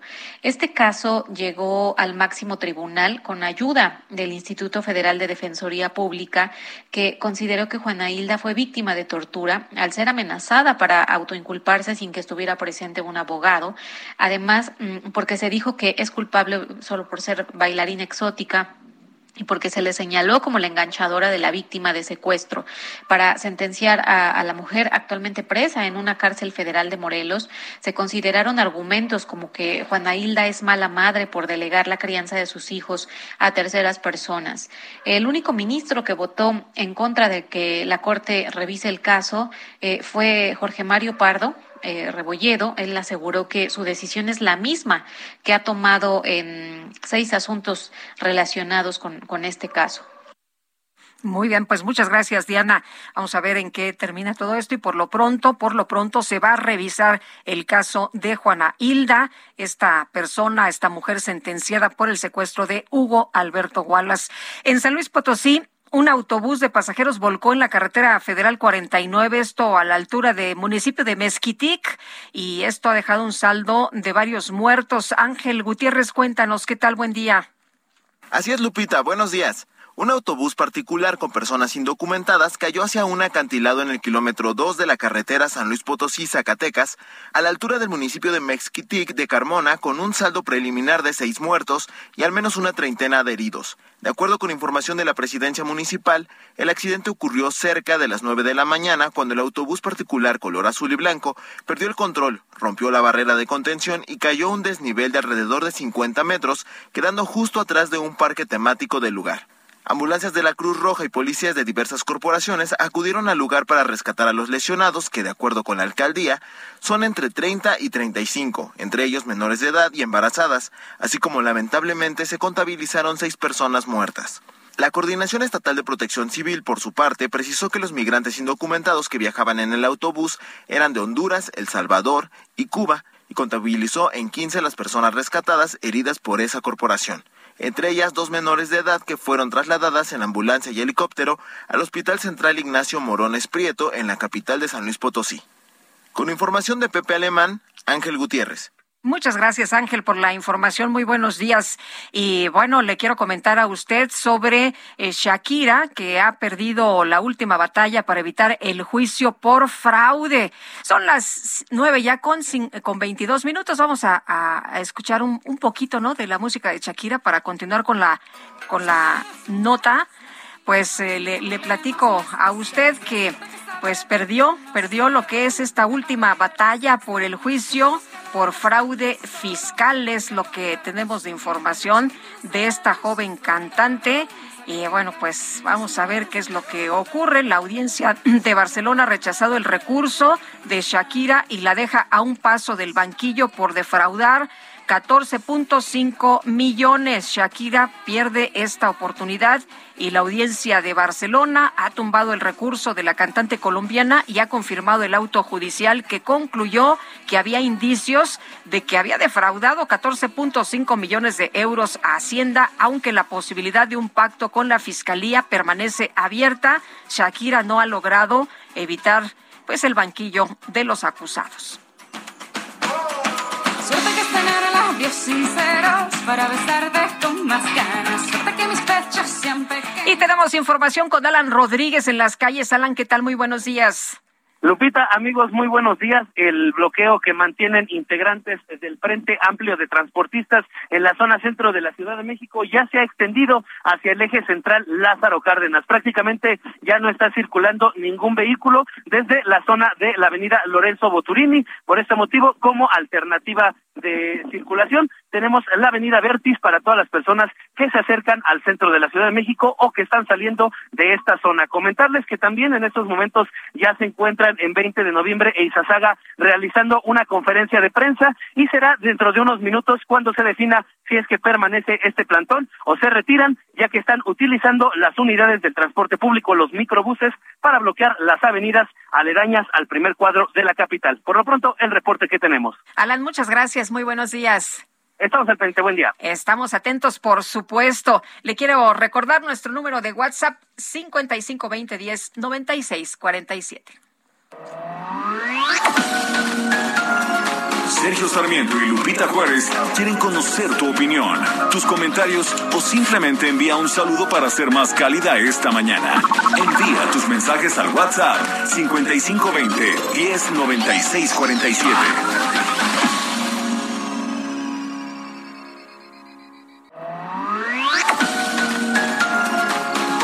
Continuamos con Sergio Sarmiento y Lupita Juárez por El Heraldo Radio. Muy buenos días, ¿cómo estás, Lupita Juárez? Qué gusto saludarte a ti y a todos los amigos del Heraldo Radio. ¿Qué creen? Hoy en la mañana se me hizo tarde y olvidé mi maquillaje, pero por suerte siempre hay un Sanborn cerca. Al entrar, descubrí que las promociones del Hot Sale son válidas también en tienda física. Compré mi maquillaje y también unos audífonos, porque no podía desaprovechar la oportunidad. Tenían descuento de hasta el 50% y por pagar con mi tarjeta Sanborns Sanborns obtuve hasta 18 mensualidades sin intereses. Entré por mi maquillaje y salí con audífonos. No olviden, amigos, entrar a sanborns.com.mx porque ahí estarán anunciando todas sus promociones. ¿Cómo ves, Lupita Juárez? Regreso contigo. Buen día. Gastrolab. Historia, recetas, materia prima y un sinfín de cosas que a todos nos interesan. Hola amigos del Heraldo Radio, ¿a poco no con este calor y este clima? Se antoja desayunar algo fresco, algo frutal y qué mejor que con piña o con mango que en esta temporada es un espectáculo. Una receta buenísima que originalmente hicimos con piña pero que se puede sustituir por mango como ya lo dije al principio. ¿Qué es lo que requerimos? Unos cubitos de cualquier fruta tropical, saltearlo con un poquito de canela y por otro lado vamos a hidratar con un poco de leche, que aquí está la ventaja que puede ser de coco, de almendra, de arroz o leche normal, un poquito de chía y una vez que la vamos a hidratar, la vamos a dejar reposar. Vamos a poner por encima la fruta salteada y si tenemos a la mano un poquito de arándanos, amaranto, cacahuates, pasas, nueces o cualquier otro fruto seco, lo podemos poner por encima unas hojitas de menta o hierbabuena y tenemos un desayuno muy diferente, muy fresco y con una fruta espectacular para esta temporada. Así que ya saben, échenle un ojo a los reels de Instagram que no hay pretexto para no hacer esta receta. En Soriana, en los días rendidores, aprovecha que solo hoy, 26 de mayo, en Medicina Ética, compras un medicamento y te llevas el segundo al 50% de descuento. Sí, el segundo al 50% de descuento. Soriana, la de todos los mexicanos. Consulta en tiendas medicamentos participantes. Aplican restricciones. Válido en Hiper y Super. Esa mujer me está matando me ha espinado el corazón.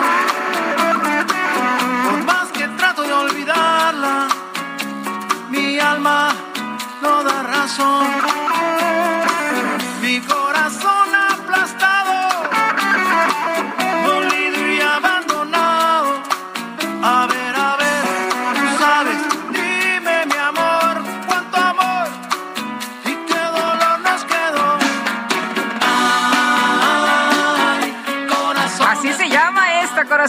Espinado, con Carlos Santana, ¿qué tal? Y bueno, Sergio Ballín, otro gran eh, guitarrista, reconocido, por supuesto, a nivel internacional, en eh, este día, festejando a Sergio Ballín por su cumple y disfrutando a Maná. Pero no olvides, mujer, que algún día mensajes. Buenos días, Sergio Lupita. Nada más comentar. Yo tengo problemas de próstata desde noviembre. Estoy ya para cirugía, pero en el ISTE no me quieren operar. Es lo que nos dice una persona del auditorio, el señor Hernández, y dice que pues está muy desesperado, está muy desesperado, que ya tiene mucho dolor. ¿Qué puedo hacer? Eh, nos comunicamos al ISTE para que nos orienten, eh, señor Hernández, con mucho gusto.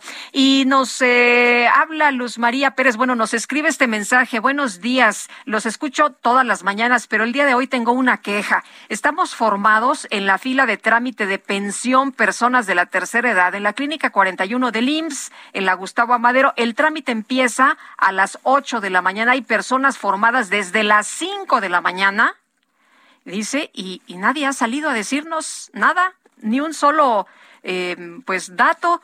Ya ya eh, dice que pues están muy desesperados. Llamado urgente a las autoridades del IMSS que nos apoye. Demasiada negligencia y todos en la clínica se hacen de la vista gorda. Un abrazo para ustedes. Excelente noticiario. Luz María Pérez. Luz María en este momento mandamos la información al, eh, al Instituto Mexicano del Seguro Social, lo estoy haciendo a través de mi de mi teléfono, eh, a través de WhatsApp, inmediatamente a Comunicación Social para que pues les digan a ustedes y a ver si avanza esta fila. Gracias a su información, libramos el bloqueo de eje central. Muchas gracias y saludo a los reporteros viales que nos rescatan del tráfico todas las mañanas, María Mercedes Holguín, y un aplauso, de veras un reconocimiento a nuestros compañeros reporteros urbanos, reporteros viales.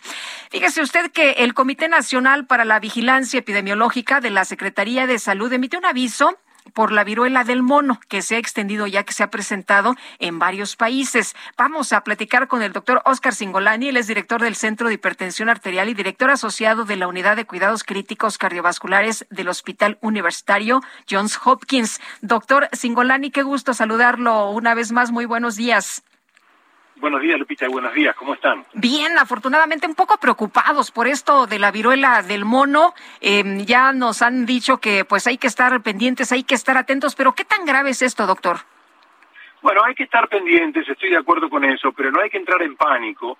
Esta es una enfermedad viral que es endémica en el África desde hace décadas, la cual eh, produce una enfermedad no demasiado severa y lo que es aún más importante, no se transmite no se contagia en una forma tan, tan frecuente como lo hace el COVID o, la gripe, la influenza. Para que se contagie hace falta contacto estrecho, hace falta eh, contacto prolongado eh, y, y, ha sido desafortunado porque el brote de partida de esto fue un gran festival en Islas Canarias y, otro, eh, y otra fiesta en Madrid, a partir de la cual ha habido muchos casos que han retornado a sus países. Entonces creo que hay que mantener la calma, eh, sí estar atentos a esto, se están estudiando posibles mutaciones de este virus, eh, de la viruela del mono, para ver si se puede contagiar un poco más que los casos descritos en el África anteriormente, pero no es un motivo en el cual haya que entrar en pánico, eh, ni mucho menos este, estar paranoico, ¿no? Doctor, si alguien tiene ya las, las vacunas eh, contra la viruela, ¿eso significa que están protegidos? Bueno, es una muy buena pregunta. Estimamos que sí, pero como no hemos tenido ningún eh, caso, no hemos tenido muchos casos en los últimos años fuera del África, eh, no sabemos si las vacunas dadas hace años, porque en la gran cantidad de los países la vacuna para la otra viruela, que es la viruela que ya está erradicada, y, tiene un 85% de eficacia para esta variante eh, de viruela del mono, eh, se dejó de aplicar hace muchos años. Entonces, estimamos que todavía hay memoria eh, inmunológica, pero no lo sabemos con certeza. Entonces, no habría necesidad de una vacunación masiva contra la viruela. Bueno, es una muy buena pregunta. Por ahora no, hay alrededor de 250 casos. Esto a nivel mundial es muy poco como para llamar eh, una pandemia que requiere una vacunación. Seguiremos observándolo por ahora y mientras tanto lo que hay que hacer es tratar de mantener los cuidados higiénicos básicos y si alguien tiene síntomas, bueno, recordar de que tienen que ir al médico, testearse y aislarse por al menos tres semanas. Eh, doctor, eh, se hablaba en un primer momento que podría contagiarse igual que el, que el COVID por vía aérea. ¿El cubrebocas nos sigue sirviendo entonces? El cubrebocas sigue sirviendo, pero recordemos que este virus, para que se contagie por vía aérea, no requiere un contacto de eh, segundos o un par de minutos en un elevador o en un pasillo. Requiere un contacto eh, más prolongado, contacto íntimo, contacto mucho más prolongado, con lo cual eh, sí, las medidas de cuidados de barbijo sirven, pero no sería tan obsesivo como lo recomendado para el COVID o para la influenza que sabemos que disminuye la carga viral. En estos casos es mucho mejor eh, las medidas higiénicas básicas de lavarse las manos y de, por supuesto, estar atentos si uno tiene síntomas eh, de tratar de aislarse para no contagiar a otra persona. Bueno, y aguas con las fiestas, ¿no? Sí, sí. Muy bien. Pues doctor, muchas gracias. Muy buenos días. No, gracias a ustedes por informar. Un gran saludo a México. Hasta luego. Es el doctor Oscar Singolani, director del Centro de Hipertensión Arterial y director asociado de la Unidad de Cuidados Críticos Cardiovasculares del Hospital Universitario Johns Hopkins. Son en este momento las nueve ya con treinta y nueve minutos. En Soriana, en los días rendidores, aceite Nutrioli de 850 mililitros a 43.90. O lleve el segundo al 50% en todos los jamones Virginia de Pavo Food o Swan en paquete. Y 4x3 en todas las pastas para sopa. Soriana, la de todos los mexicanos. Solo 26 de mayo. Aplican restricciones. Válido en Hiper y Super. Bueno, y le comento rápidamente que el presidente López Obrador informó que ya recibió la invitación para asistir a la cumbre de las Américas. Reiteró que su asistencia dependerá de la decisión de Estados Unidos de invitar a todos los países. Y por cierto, el presidente de Cuba, Miguel Díaz Canel, dijo que aunque lo inviten, pues él no va él no va a esta cumbre de las Américas. Y ya que estamos hablando de Cuba, este miércoles médicos cubanos denunciaron que las brigadas de salud que organiza su gobierno para exportar personal a otros países y ofrecer ayuda humanitaria, eh, pues en realidad equivalen a esclavitud moderna. Vamos a platicar y le aprecio a la doctora Hidalma Leiva Domínguez, presidenta del Gremio Médico Cubano Libre, que converse con nosotros esta mañana. Doctora, muy buenos días, muchas gracias. Hola, hola, buenos días, un placer.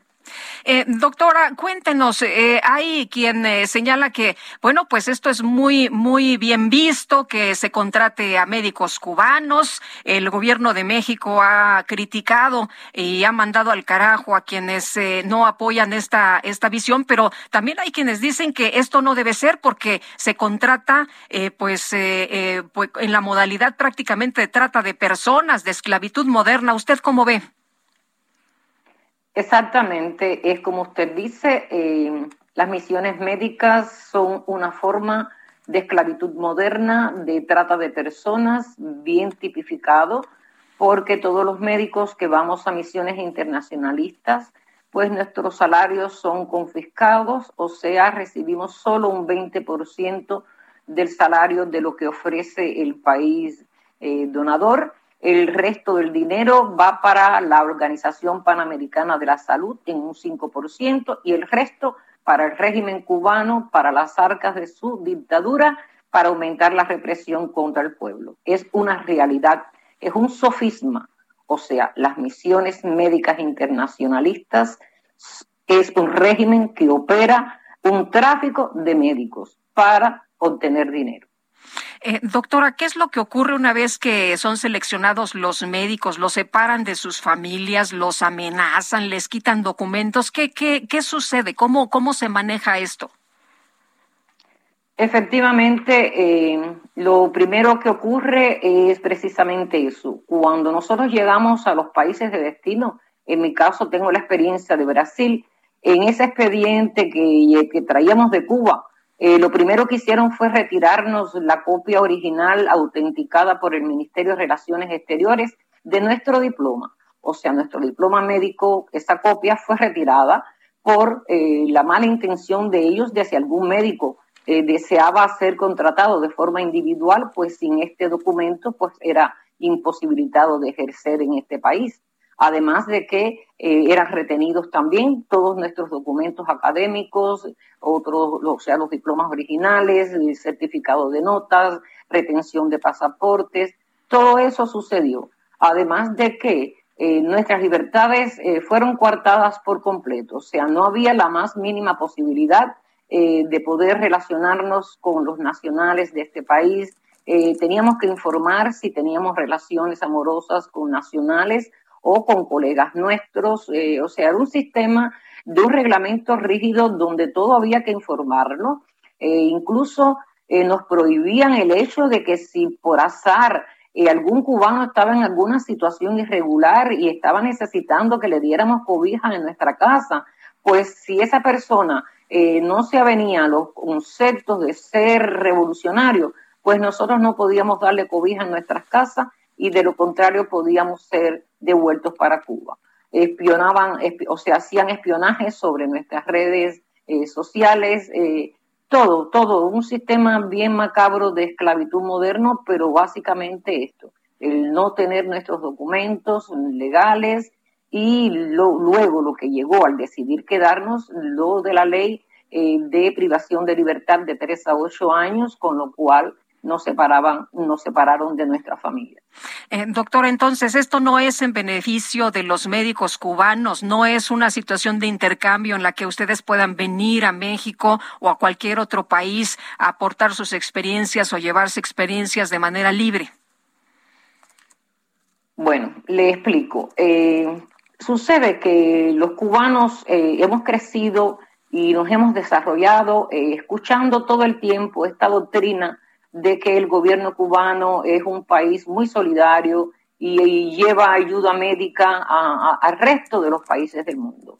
En realidad sí, el intercambio era cierto, eh, de culturas, de, todo, eh, era muy bueno, pero la realidad, realidad era que éramos esclavos del sistema cubano. Muy bien, pues muchas gracias, doctora, por darnos su, su testimonio esta mañana, por compartir cuál es la realidad de lo que ocurre con los médicos que van a estas misiones internacionales. Muy buenos días, un abrazo. Un abrazo, un abrazo. Gracias. Es la doctora Hidalma Leiva Domínguez, presidenta del Gremio Médico Cubano Libre. Son las nueve ya con cuarenta y cinco minutos. Me lo doy, me lo doy, me lo doy, me lo doy. Me lo doy.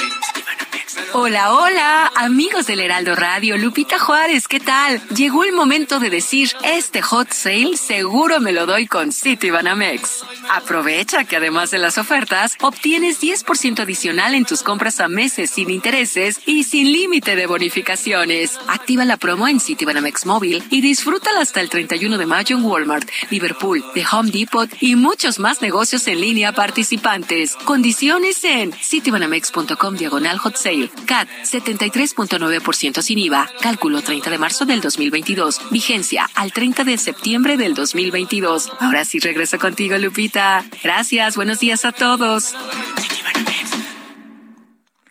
Gracias, Mónica Reyes. Y vamos ahora con Mario Miranda, que anda en las calles de la Ciudad de México. Y a esta hora, ¿qué nos comentas? ¿Qué nos informas, Mario? Hola, ¿qué tal, Lupita? Muy buenos días. Pues nos encontramos en la autopista México-Toluca en la incorporación al Paseo la Reforma o bien a la Avenida Insurgentes. Y es que en estos momentos viene la caravana Huichanica, la cual llega a la Ciudad de México después de 30 días de recorrido para exigir la devolución de sus tierras. Los pobladores de San Sebastián y Tuxpan de Baños acusan el despojo por granaderos de más de 10.000 hectáreas de tierra y piden ser atendidos por el presidente Andrés Manuel López Obrador. Son aproximadamente 200 integrantes de la caravana, los cuales salieron el pasado 25 de abril de varios poblados de Jalisco y después de 30 días llegaron a la Ciudad de México. Se espera que este día a las 2 de la tarde tenga una conferencia de prensa en el Auditorio Monumento de Paseo de la Reforma. Lupita, pues por lo cual la realidad se ve bastante afectada aquí en la autopista México-Lucas en la comparación hacia Paseo de la Reforma. Muy bien, muchas gracias, Mario. Seguimos pendientes, buenos días. Seguimos atentos, muy buenos días también para ti. Y ya son las nueve con cuarenta y siete minutos, vámonos al resumen. En su conferencia de prensa de esta mañana, el presidente López Obrador reiteró que su gobierno está dispuesto a ofrecer asilo al fundador de Wikileaks, a Julian Assange. Ha habido comunicación con la Secretaría de Relaciones Exteriores y si nosotros ofrecemos el asilo y estamos a favor de que se le libere porque es un perseguido político. Por otro lado, el presidente López Obrador reconoció que la tasa de crecimiento de los homicidios dolosos en nuestro país se pudo detener hasta los años 2021 y 2022. En este espacio, Elena Monzón, hermana de la activista Cecilia Monzón, asesinada el pasado 21 de mayo en Puebla, denunció que su familia no ha recibido la actualización de las investigaciones del caso. Participamos en las diligencias, eh, pero no se nos ha dado todavía una actualización del caso ¿eh? y, en cualquier caso sí que sí me gustaría ser muy consciente y, precisa. Nosotros no, no, pretendemos revelar detalles del procedimiento eh, ni en esta entrevista ni en ninguna otra, porque precisamente estamos luchando porque no haya filtraciones, porque el procedimiento se lleve, eh, digamos, se siga debido apego, con debido apego a la legalidad. Bueno, están luchando porque no haya filtraciones, es lo que nos comenta el coordinador del gobierno de los Estados Unidos para la cumbre de las Américas, Kevin O'Reilly, confirmó que los gobiernos de Venezuela y de Nicaragua no han sido invitados a participar en este encuentro. El gobierno del Reino Unido anunció un paquete de 15 mil millones de libras para ayudar a los hogares más desfavorecidos a hacer frente a la crisis del costo de vida que atraviesa ese país. La tenista mexicana Fernanda Contreras Gómez quedó eliminada en la segunda ronda del torneo de Roland Garros al ser derrotada por la competidora rusa Daria eh, Kasatnika. Caminito de la escuela, apurándose a llegar, con sus libros bajo el brazo, va todo el reino animal. El ratón con espejuelos de cuaderno. Bueno, le comento a usted que en redes sociales se hizo viral un video que muestra a una adolescente llamada Estrella trabajando como albañil junto a su papá, ya que este la llevó a una construcción para enseñarle pues a que valore la oportunidad que tiene de dedicarse a estudiar, de ir a la escuela, luego de que esta jovencita intentó escaparse de la escuela para grabar unos videos de TikTok. Podría ganar mucho más siendo influencer que estar estudiando y tener una profesión. Ay, sí, mira cómo me lo dices. ¿Sabes lo que le espera a las personas que tienen esa mentalidad? Les espera andar haciendo mezcla. No es que es un trabajo deshonrado, es un trabajo muy honrado, pero es un trabajo duro que no cualquiera puede hacer. Quítate la mochila, ponle ahí. Ahora quiero que la levantes con una mano. ¿Cuánto pesa? ¿Está pesado o está ligera? Ligera. Ligera. Quiero que agarres ese costal de cemento y lo levantes. Te lo pongas en el hombro. Levántalo, échatelo al hombro, pues. ¿No puedo? Sí puedes, levántalo. ¿No puedo? ¿Segura? Mundo real es duro, estrella. El mundo real te tienes que ganar el dinero con el sudor de la frente. Bueno, pues ahí la lección y pues eh, ya se podrá usted imaginar el video viral por todos lados. Pues conocieron a esta, a esta muchachita que lo que buscaba era pues ser famosa. Bueno, le quiero comentar a usted también información importante. La mañana de este miércoles, el poeta, ensayista, narrador, académico y funcionario cultural Eduardo Lizalde Chávez una de las voces poéticas más importantes, reconocidas de las últimas décadas en nuestro país y autor de célebres poemarios como El tigre en casa, Cada cosa es Babel y La zorra enferma, falleció a los 93 años. Así lo dieron a conocer instituciones como la Dirección General de Publicaciones y Fomento Editorial de la UNAM, la Academia Mexicana de la Lengua, de la cual fue miembro desde 2007, y la Secretaría de Cultura Federal a través de su titular, Alejandra Frausto Descanse en paz. Y el presidente López Obrador confirmó que ayer recibió la invitación para la cumbre por parte del gobierno de los Estados Unidos. Dice que probablemente, pues mañana defina si va o no va. Vamos a escuchar. Acerca de, ya me voy, pero quiero este, que quede constancia de que mañana es eh, probable.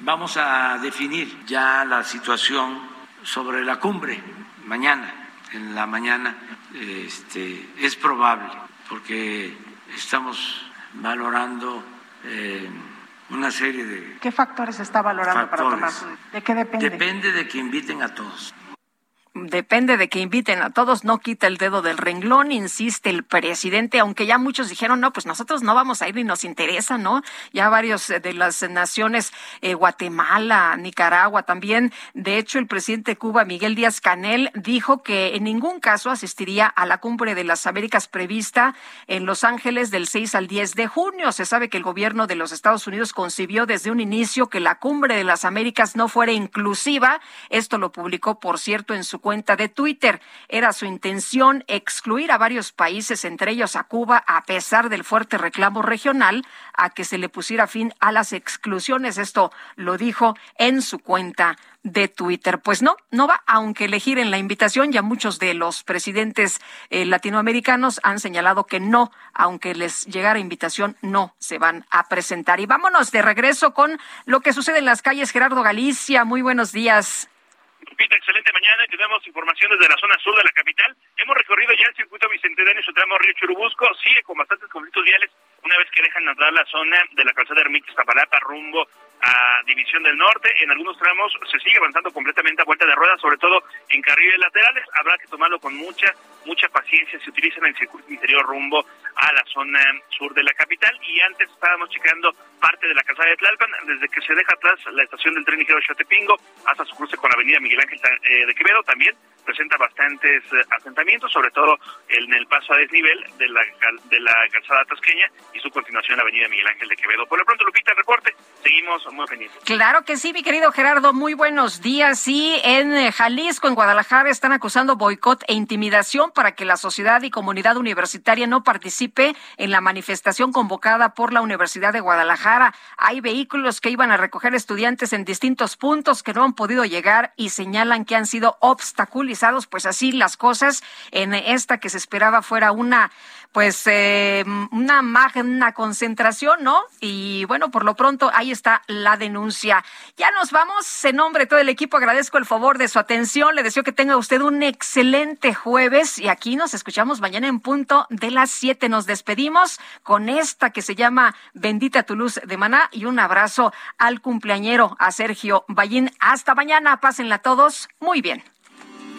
Bendiga.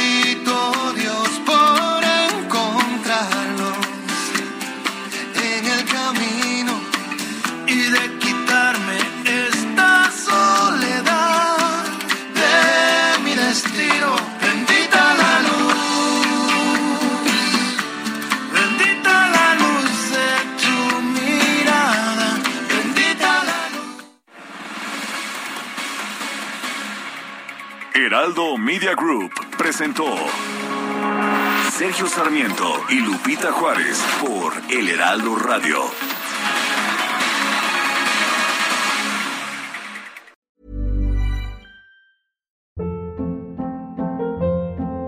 Hold up. What was that? Boring. No flavor. That was as bad as those leftovers you ate all week. Kiki Palmer here, and it's time to say hello to something fresh and guilt-free. Hello Fresh. Jazz up dinner with pecan-crusted chicken or garlic butter shrimp scampi. Now that's music to my mouth. Hello Fresh. Let's get this dinner party started. Discover all the delicious possibilities at hellofresh.com.